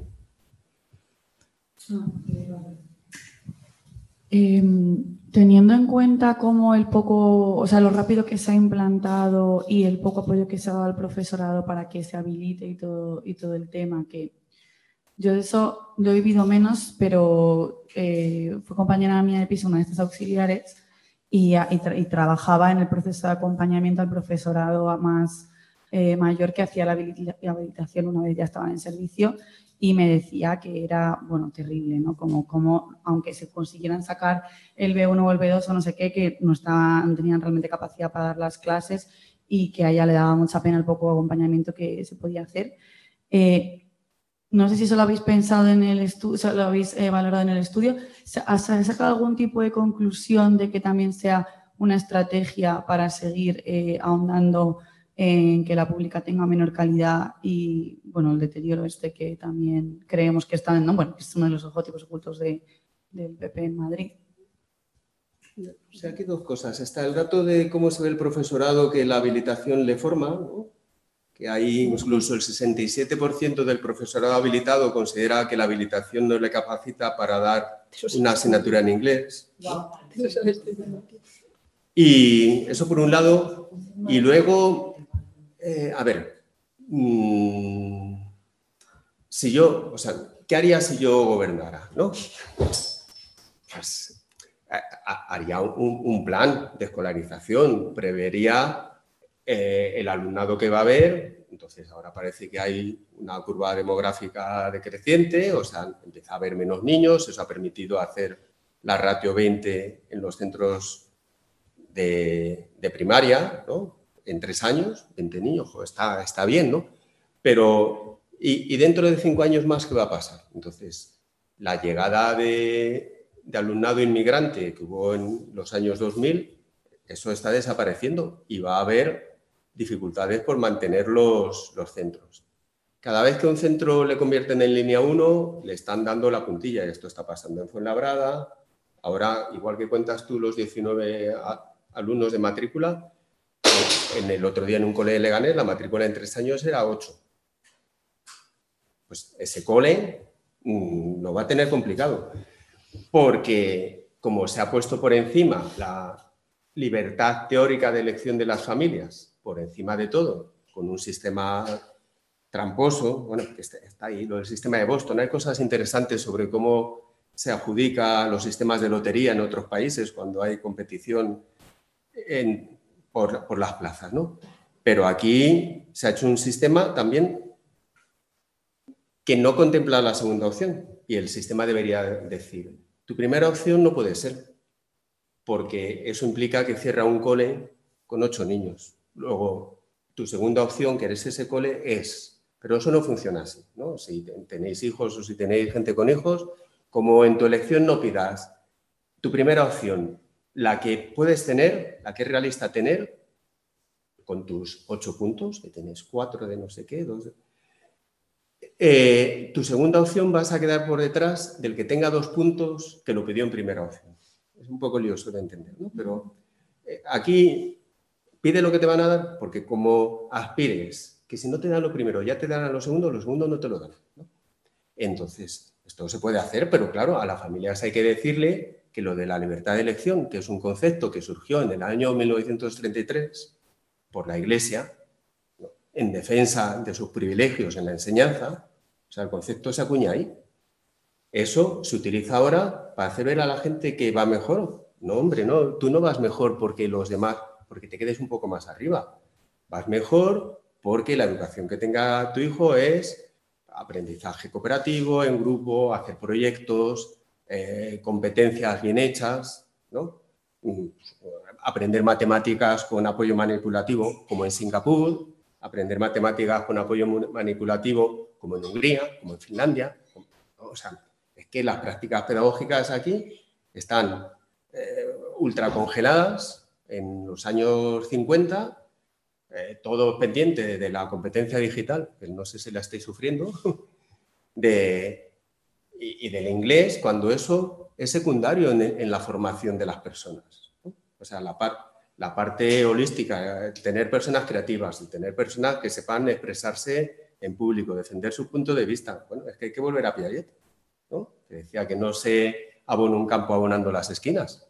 ¿no? O sea, la formación tiene que ser global, en la mejor trayectoria de lo que ha sido la institución libre de enseñanza, ¿no? donde los niños, bueno, con los disfraces hechos por Alberti, hacían representaciones. O sea, y entonces, aceptar también, o sea, aceptamos como normalidad esto del inglés, pero aceptamos como normalidad esos libros de texto mal diseñados, esas actividades mal diseñadas. De, eso queremos hablar. Eso somos de acción educativa, claro, que no, ¿no? No somos de, de la Asociación de Enseñanza No Bilingüe. Eh, yo te puedo responder a la parte de si doy acompañamiento a los profesores en la formación, ¿no? Eh, te puedo dar mi, mi visión como profesora que, que- profesora bilingüe porque no me quedo las narices. Porque cuando yo, me empecé, yo empecé con esto de ser profesora, eh, resulta que si tú tenías la habilitación lingüística, tenías, eh, era más fácil entrar.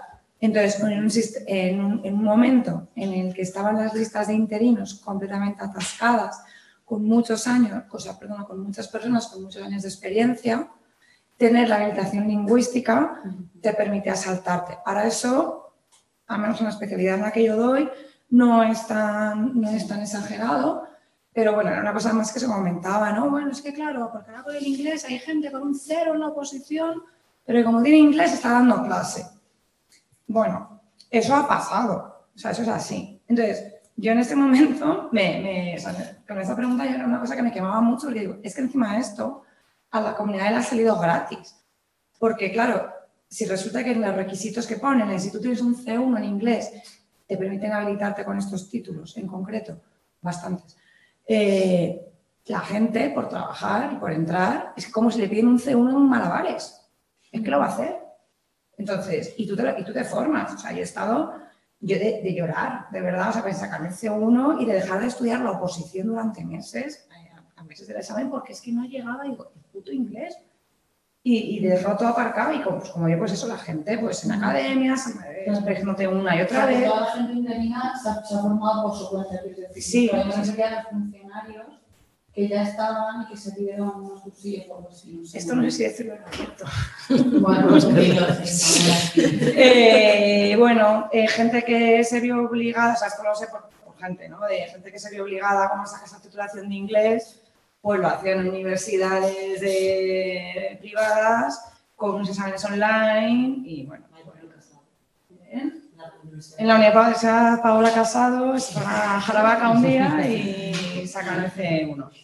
Sí. También se creó el TOEFL, este, ¿cómo se llame? Sí, la, la comunidad María del TOI, que es una broma.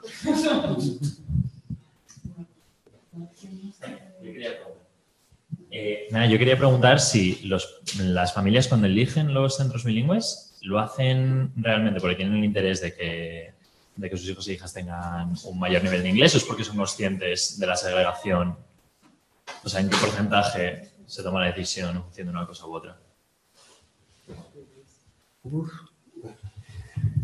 Me, resulta difícil. O sea, a ver, al principio el, efecto, el programa bilingüe en los centros de primaria era un efecto imán clarísimo. ¿no? O sea, con el tiempo yo creo que las opiniones donde se puede elegir, porque por ejemplo en Tres Cantos creo que solo hay un cole público no, bilingüe, eh, pues claro, ya si te obligan pues ya no eliges, ¿no? Eh, en Fuenlabrada, en Loranca, donde hay cole bilingüe y cole no bilingüe, pues tiene más matrícula el no bilingüe para sorpresa de la directora del bilingüe. ¿no? Eh, pero donde se puede elegir. Ahora mismo, las familias más mm, con, más estudios o más formación, en los casos donde pueden elegir, pueden ver que lo de inglés no es tan interesante como se apunta y que para acabar entrando en la ESO a secundaria puedes vivir la primaria bien y luego si te interesa poder acceder, ¿no? O sea, mm, no creo que las familias directamente piensen en la exclusión, salvo si quieren evitar un centro que tenga una carga de alumnado socioeconómicamente que piense que es muy complicada, ¿no? No sé. Pero son intuiciones, no... Igual piensan que al menos que aprendan inglés, que es tan importante para el futuro laboral. Claro.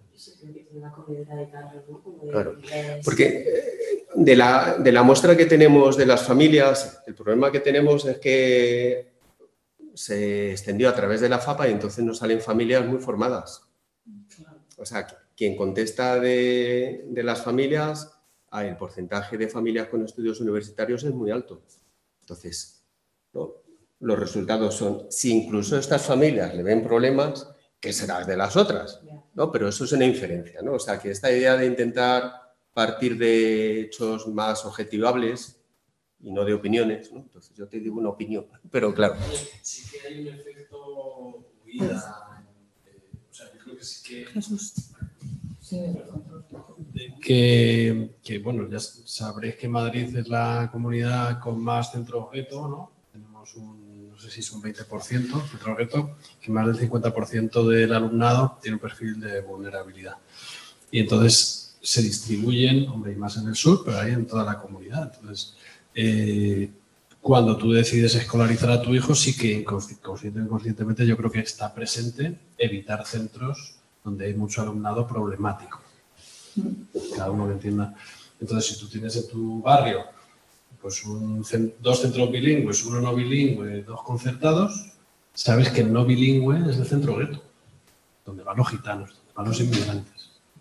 Y tú, vamos, digo tú, con el imaginario de la familia, bueno, pues el, ingle- el aprender inglés es importante, pero es más importante evitar a determinado alumnado. Aunque no te lo digan, aunque no lo Se escucha, yo lo he escuchado muchísimo. O sea, yo, vamos, eh, cuando estaba en Coslada, en Miguel Catalán, lo decían, que ese era el centro donde iban los gitanos y tal, y se acabaron tuviendo que hacerse bilingües porque perdían un montón de líneas, lo que habéis contado. En el Renacimiento también se escucha, y en Villaverde, que estoy ahora, también, todo el rato, es el cole, y sobre todo cuando también hay FP, cuando hay FPB y tal, ya las familias lo saben y se escuchan los comentarios, vamos, lo he escuchado siempre. Y sí que creo que se, se hace más por evitar, desde mi experiencia en esos tres institutos, se hace más por evitar al alumnado que por una reflexión real sobre lo del inglés. O igual es que he escuchado a las familias que justo, yo sé, este Y además, que las familias, o sea, porque estamos hablando como de las familias de, de clase media alta, ¿no? Que eligen no juntarse con las familias de clase baja. Pero es que incluso las familias con menos recursos, yo hablo con muchas familias que me, o sea, que les han vendido muy bien lo del carácter democratizador de- del programa bilingüe. Entonces, de verdad creen que lo mejor para sus hijos e hijas es que vayan a un colegio bilingüe, porque así van a aprender inglés como el resto. Entonces, también es otro motivo de... Ya promesa. Claro. Hombre, ahí hay una, una escalera que es centros privados, centros bilingües privados, el plan VEDA, ¿no? centros concertados, eh, centros, el siguiente escalón, centros concertados no bilingües, siguiente escalón, centros públicos bilingües, siguiente escalón, centros públicos no bilingües. O sea, la población, los niveles socio- socioeconómicos están ordenados en esa escalerita. Claro, la historia es hasta qué punto la pública, que durante un tiempo era eh, un, colectivo unido en defensa frente a la privada o a lo que se percibía como un excesivo peso de la privada en Madrid, ahora mismo no tiene entidad porque los intereses se han fragmentado. Entonces, claro, esa es, eso es una estrategia política. O sea que eh, Alicia Delibes fue directora general de infantil primaria entre 2006 y 2012, 2013, ¿no? que fue, era colabora- colaboradora de Jiménez Los Santos. Y tiene un libro que se llama La estafa pedagógica, donde el retrato que hace de la enseñanza es, bueno, un colectivo formado por rojos peligrosos. O sea, entonces, no lo puede, o sea, era un dibujo absolutamente poco ajustado, ¿no? Quien, está en la pública ve los compañeros que hay y son muy diversos, ¿no? Y, pero si quien, no- si quien dirigía la educación tenía esa visión de la enseñanza, pues lo que hizo fue entrar a saco y entonces esto funcionó como al final el franquismo. O sea, en el franquismo había quien luchaba y le metían en la cárcel, pero había un consentimiento social porque había un sistema de castigos y de premios. Entonces estaban los castigos y estaban las pequeñas prebendas. Entonces el franquismo al final de los, los años 60, que ya no era la dureza, salvo todos los que tiraban por las ventanas. o-. Y ahora, ¿cómo consigues ese consenso social? Con pequeños premios. Entonces, si yo soy PT y no tengo complemento económico y tú eres profe habilitada, pues yo te digo, oye, este niño el inglés es tema tuyo. En la habitación curricular na- nadie dice que tenga que ser todo del PT, ¿no? Entonces, en vez de ser eh, juntos contra el cole de al lado, que cuando descienda la natalidad vamos a estar en peligro, estamos desunidos. Entonces, yo sí creo que hay una voluntad clara de generar un nuevo, una nueva sociedad. Esto también lo comentaba el otro día uno de los ponentes. Cada cole concertado en un municipio es un 3% de votos al Partido Popular.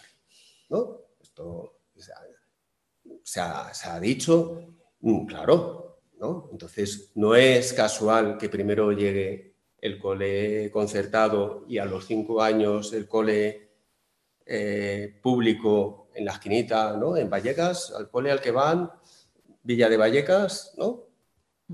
Y claro, o sea, las cosas no, eh, ¿cómo es? El Loyola de Palacio, ¿no? Es en Villa de Vallecas, ¿no? Entonces, claro, eh, esto lo, lo diseñas, entonces es esencial visibilizarlo, tener una hipótesis de lo que está pasando y decir, oye, hay un tema, o sea, Madrid no puede ser una sociedad corrupta que acepte que la desigualdad forma parte de su ADN, ¿no? O sea, habrá dos millones de personas que votan eso el próximo domingo. Hay otro millón y medio que estamos votando otra cosa. habrá que conseguir convencer a otros 300.000 más para decirles que no es ético y que no es funcional, porque lo que tienes al final son sistemas educativos de menor calidad. ¿no? O sea, si tus energías solo van, el truco es que tienes buenos alumnos y entonces salen bien. Hombre, si tienes buenos alumnos, ¿cómo no van a salir bien? ¿no? Si tienes niños motivados de clase, de, casa, que han ido al teatro, que ven exposiciones, que no tienen ningún mérito. O sea, lo que tiene mérito es conseguir que niños que están en la cuerda floja salgan adelante, ¿no? Y sabiendo que luego hay poblaciones muy difíciles, muy complicadas. O sea, yo trabajo, yo soy profe de niños de dos años, ¿no?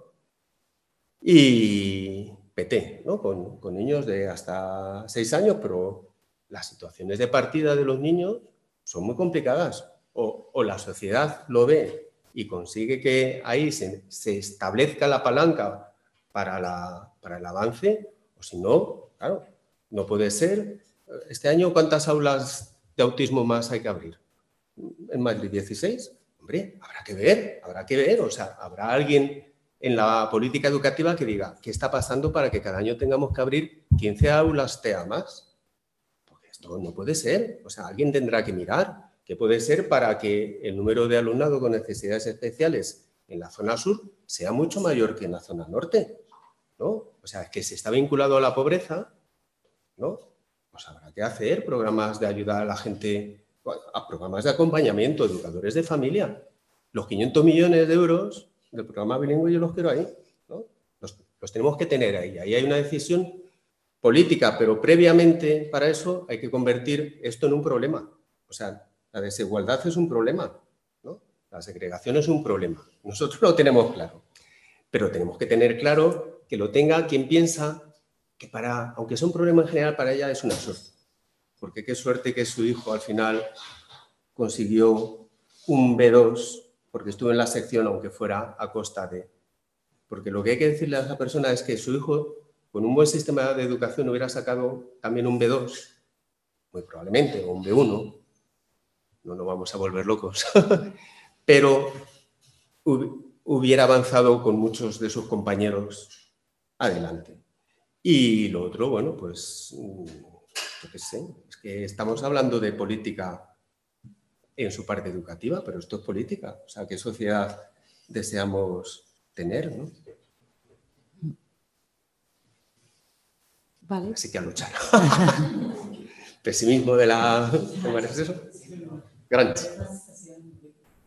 Pues no sé si hay alguna... Ah, Yo en realidad los comentarios... Pues eh, utiliza el Mm, ¿Qué, palanca real tiene la investigación y la academia, bueno, y también los movimientos de cara a cambiar la política educativa en una comunidad como la que estamos y en otras? Pero ¿qué palanca real y realista o qué posibilidades reales tenemos desde la investigación y los movimientos? A ver, mm, ellos son inteligentes, o ellas, o, o ellos, no sé cómo decirlo, no, o sea, el, el PP es inteligente y tiene su estrategia clara. ¿no? ahí están las Ketty, Osorio, o sea, está lo que vemos, está lo que está detrás, están eh, el Opus, está todo eso. Eh, yo entiendo que quien quiere una sociedad que sea más justa, tenemos que hacer el esfuerzo por mm, identificar bien la situación, eh, mostrar las contradicciones para quien está en medio. O sea, ellos consiguen que la clase media baja les vote, ¿no? Con este tema aspiracional, ¿no? O sea, ya te han dado en allá muy lejos de Madrid, pero tienes una piscina en tu urbanización, ¿no? Qué bien, ¿no? Tardas 40 minutos, vives en Seseña, en Seseña, pero tienes piscina. Mm, la, historia es, te están engañando. Hoy el anuncio de Ciudadanos nos dicen, la clase media que desaparece. es que podías elegir el cole de tus hijos, podías elegir. Y entre los dos, PP y el bipartidismo te quiere hacer desaparecer clase media. Digo, ¿por qué, ¿por qué emiten ese mensaje? ¿no? Entonces, ellos emiten mensajes y nosotros tenemos que saber cómo desmontar ese mensaje y demostrar que hay decisiones que que son decisiones malvadas, o sea, que son decisiones hechas a sabiendas de que provocan un efecto negativo, por ejemplo, el tema de la educación especial. ¿no? Defienden los intereses de la concerta privada en Madrid, de los centros de educación especial, a sabiendas de que estás fuera del sistema de inclusión y que eso genera a largo plazo costes sociales muy grandes. O sea, todo lo que es preventivo funciona bien. Mm, ¿Qué tal? Ratios de siete niños como por persona en tres años como en Finlandia o como en Noruega. ¿no? tres personas en un aula para poder hablar con los niños, para poderles desarrollar el lenguaje y que eso les ayude a cuando pasan a primaria a tener un lenguaje potente y poder aprender a leer y escribir con soltura sin ir asfixiados. ¿no? Prever todas las, eh, los TDAH, ¿no? O sea, eso hay que decírselo a la gente porque si no la gente que no entra en el modelo luego, el modelo lo expulsa y se busca el logopeda, se busca el no sé qué, se busca la academia, se busca el no sé qué. Eso es muy caro, ¿no? A cuenta de que le han bajado los impuestos 38 euros en el tramo autonómico.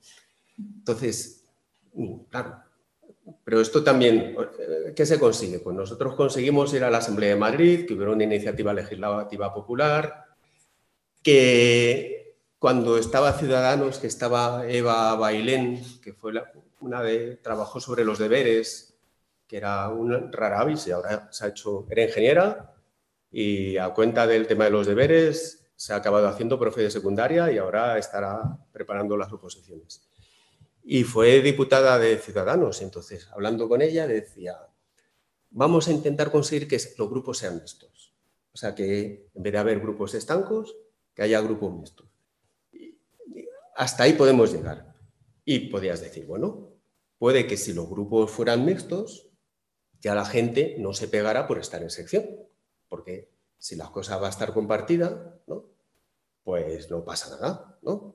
Ya mi hijo está en programa, está en sección, las horas que están de todo lo que no es asignaturas en inglés están juntitos. Bien, bueno. Claro, luego se adelantaron las, las elecciones, saltó todo por los aires, está Eva Bailén, pues volvió a su, a su vida normal y, y aquello eso hubiera sido una medida indirectamente de nuestro trabajo.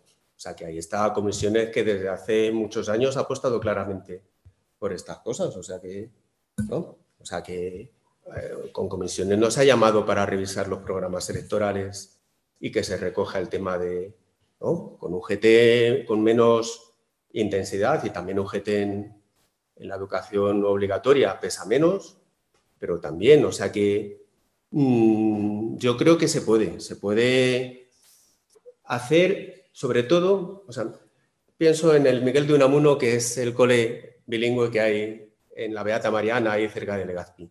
El cartel de bilingüismo que, está, que le da bien orientado a Poniente está absolutamente desteñido, ¿no? Y nadie se ha preocupado de, de repintar lo demás, ¿no? Entonces, da la idea de que incluso desde la propia Consejería de Educación esto no se vive con la radicalidad o con eh,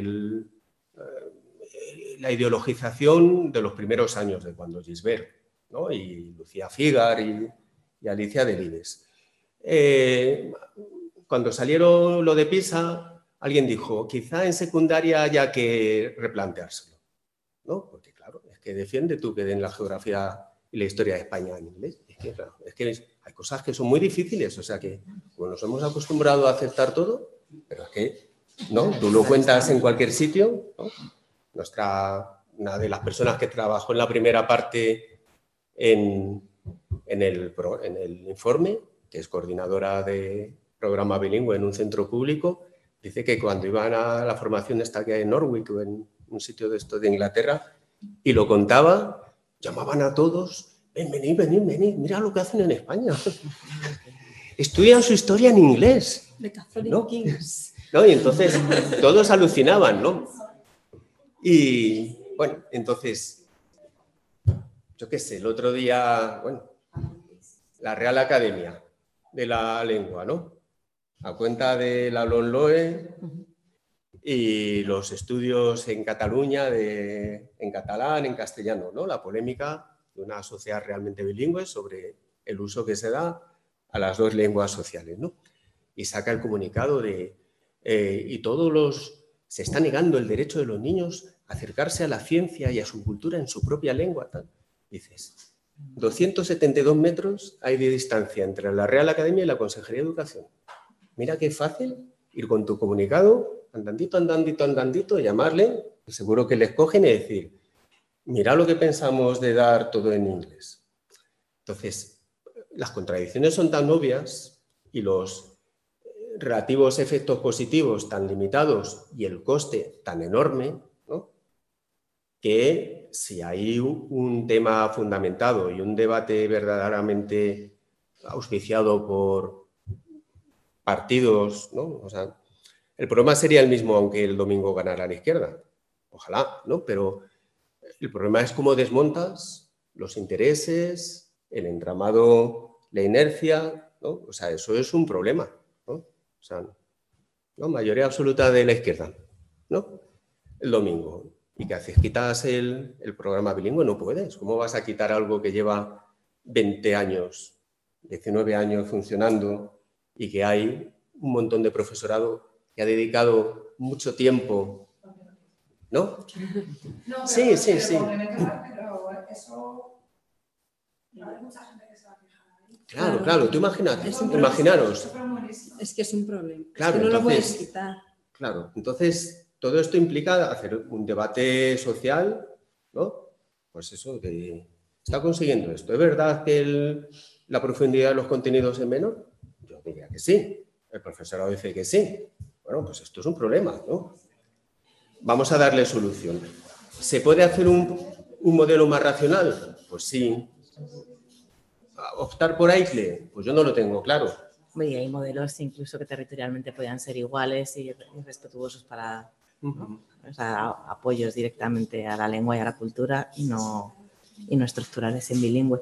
Que también, bueno, ya estamos casi fuera de hora y me he dejado una pregunta que, que hayan planteado, que también un poco relaciona con, con la posición de los partidos en relación al bilingüismo, la crítica fundamental eh, de las formaciones de izquierda, pero si supone un valor añadido a la derecha si hay propuestas concretas para evaluar el bilingüismo y bueno, que podría también completar una de las preguntas que, que se han hecho, pero creo que ya estamos un poco fuera de tiempo, entonces no sé si quieres comentar, queréis comentar alguna de las cosas rápidamente. Mm, a ver, para mí la- o sea, hay una característica del sistema educativo español eh, que es de su poca capacidad para aprender de, sus prácticas. ¿no? Entonces, claro, lo, suyo, seguro que de todo lo que se está haciendo en el programa bilingüe hay muchas profesoras y profesores que con los condicionantes legislativos están haciéndolo bien, ¿no? Con buenas ideas, con buenas unidades didácticas, con buenas situaciones de aprendizaje, pero eso hay que ver, pues, ¿no?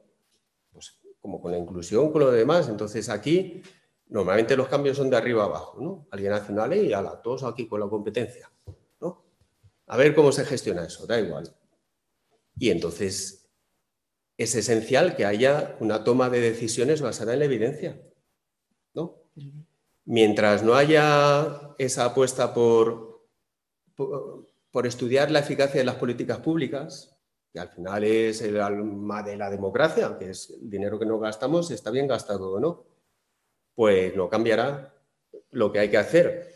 Pues más información, más, más debate social y, y luego mostrar que hay alternativas. ¿no? O sea, que se han comentado algunas, Singapur, Finlandia, las escuelas europeas en Bruselas son modelos razonables, enseñar bien las asignaturas, ¿no? O sea que, bueno, muy tarde, ¿no? Sí, es que ya son las nueve pasadas, disculpar que se nos ha ido el tiempo, daros las gracias a vosotras por estar, a- por haber venido y nos vemos el lunes próximo. Así que... Bueno, pues gracias.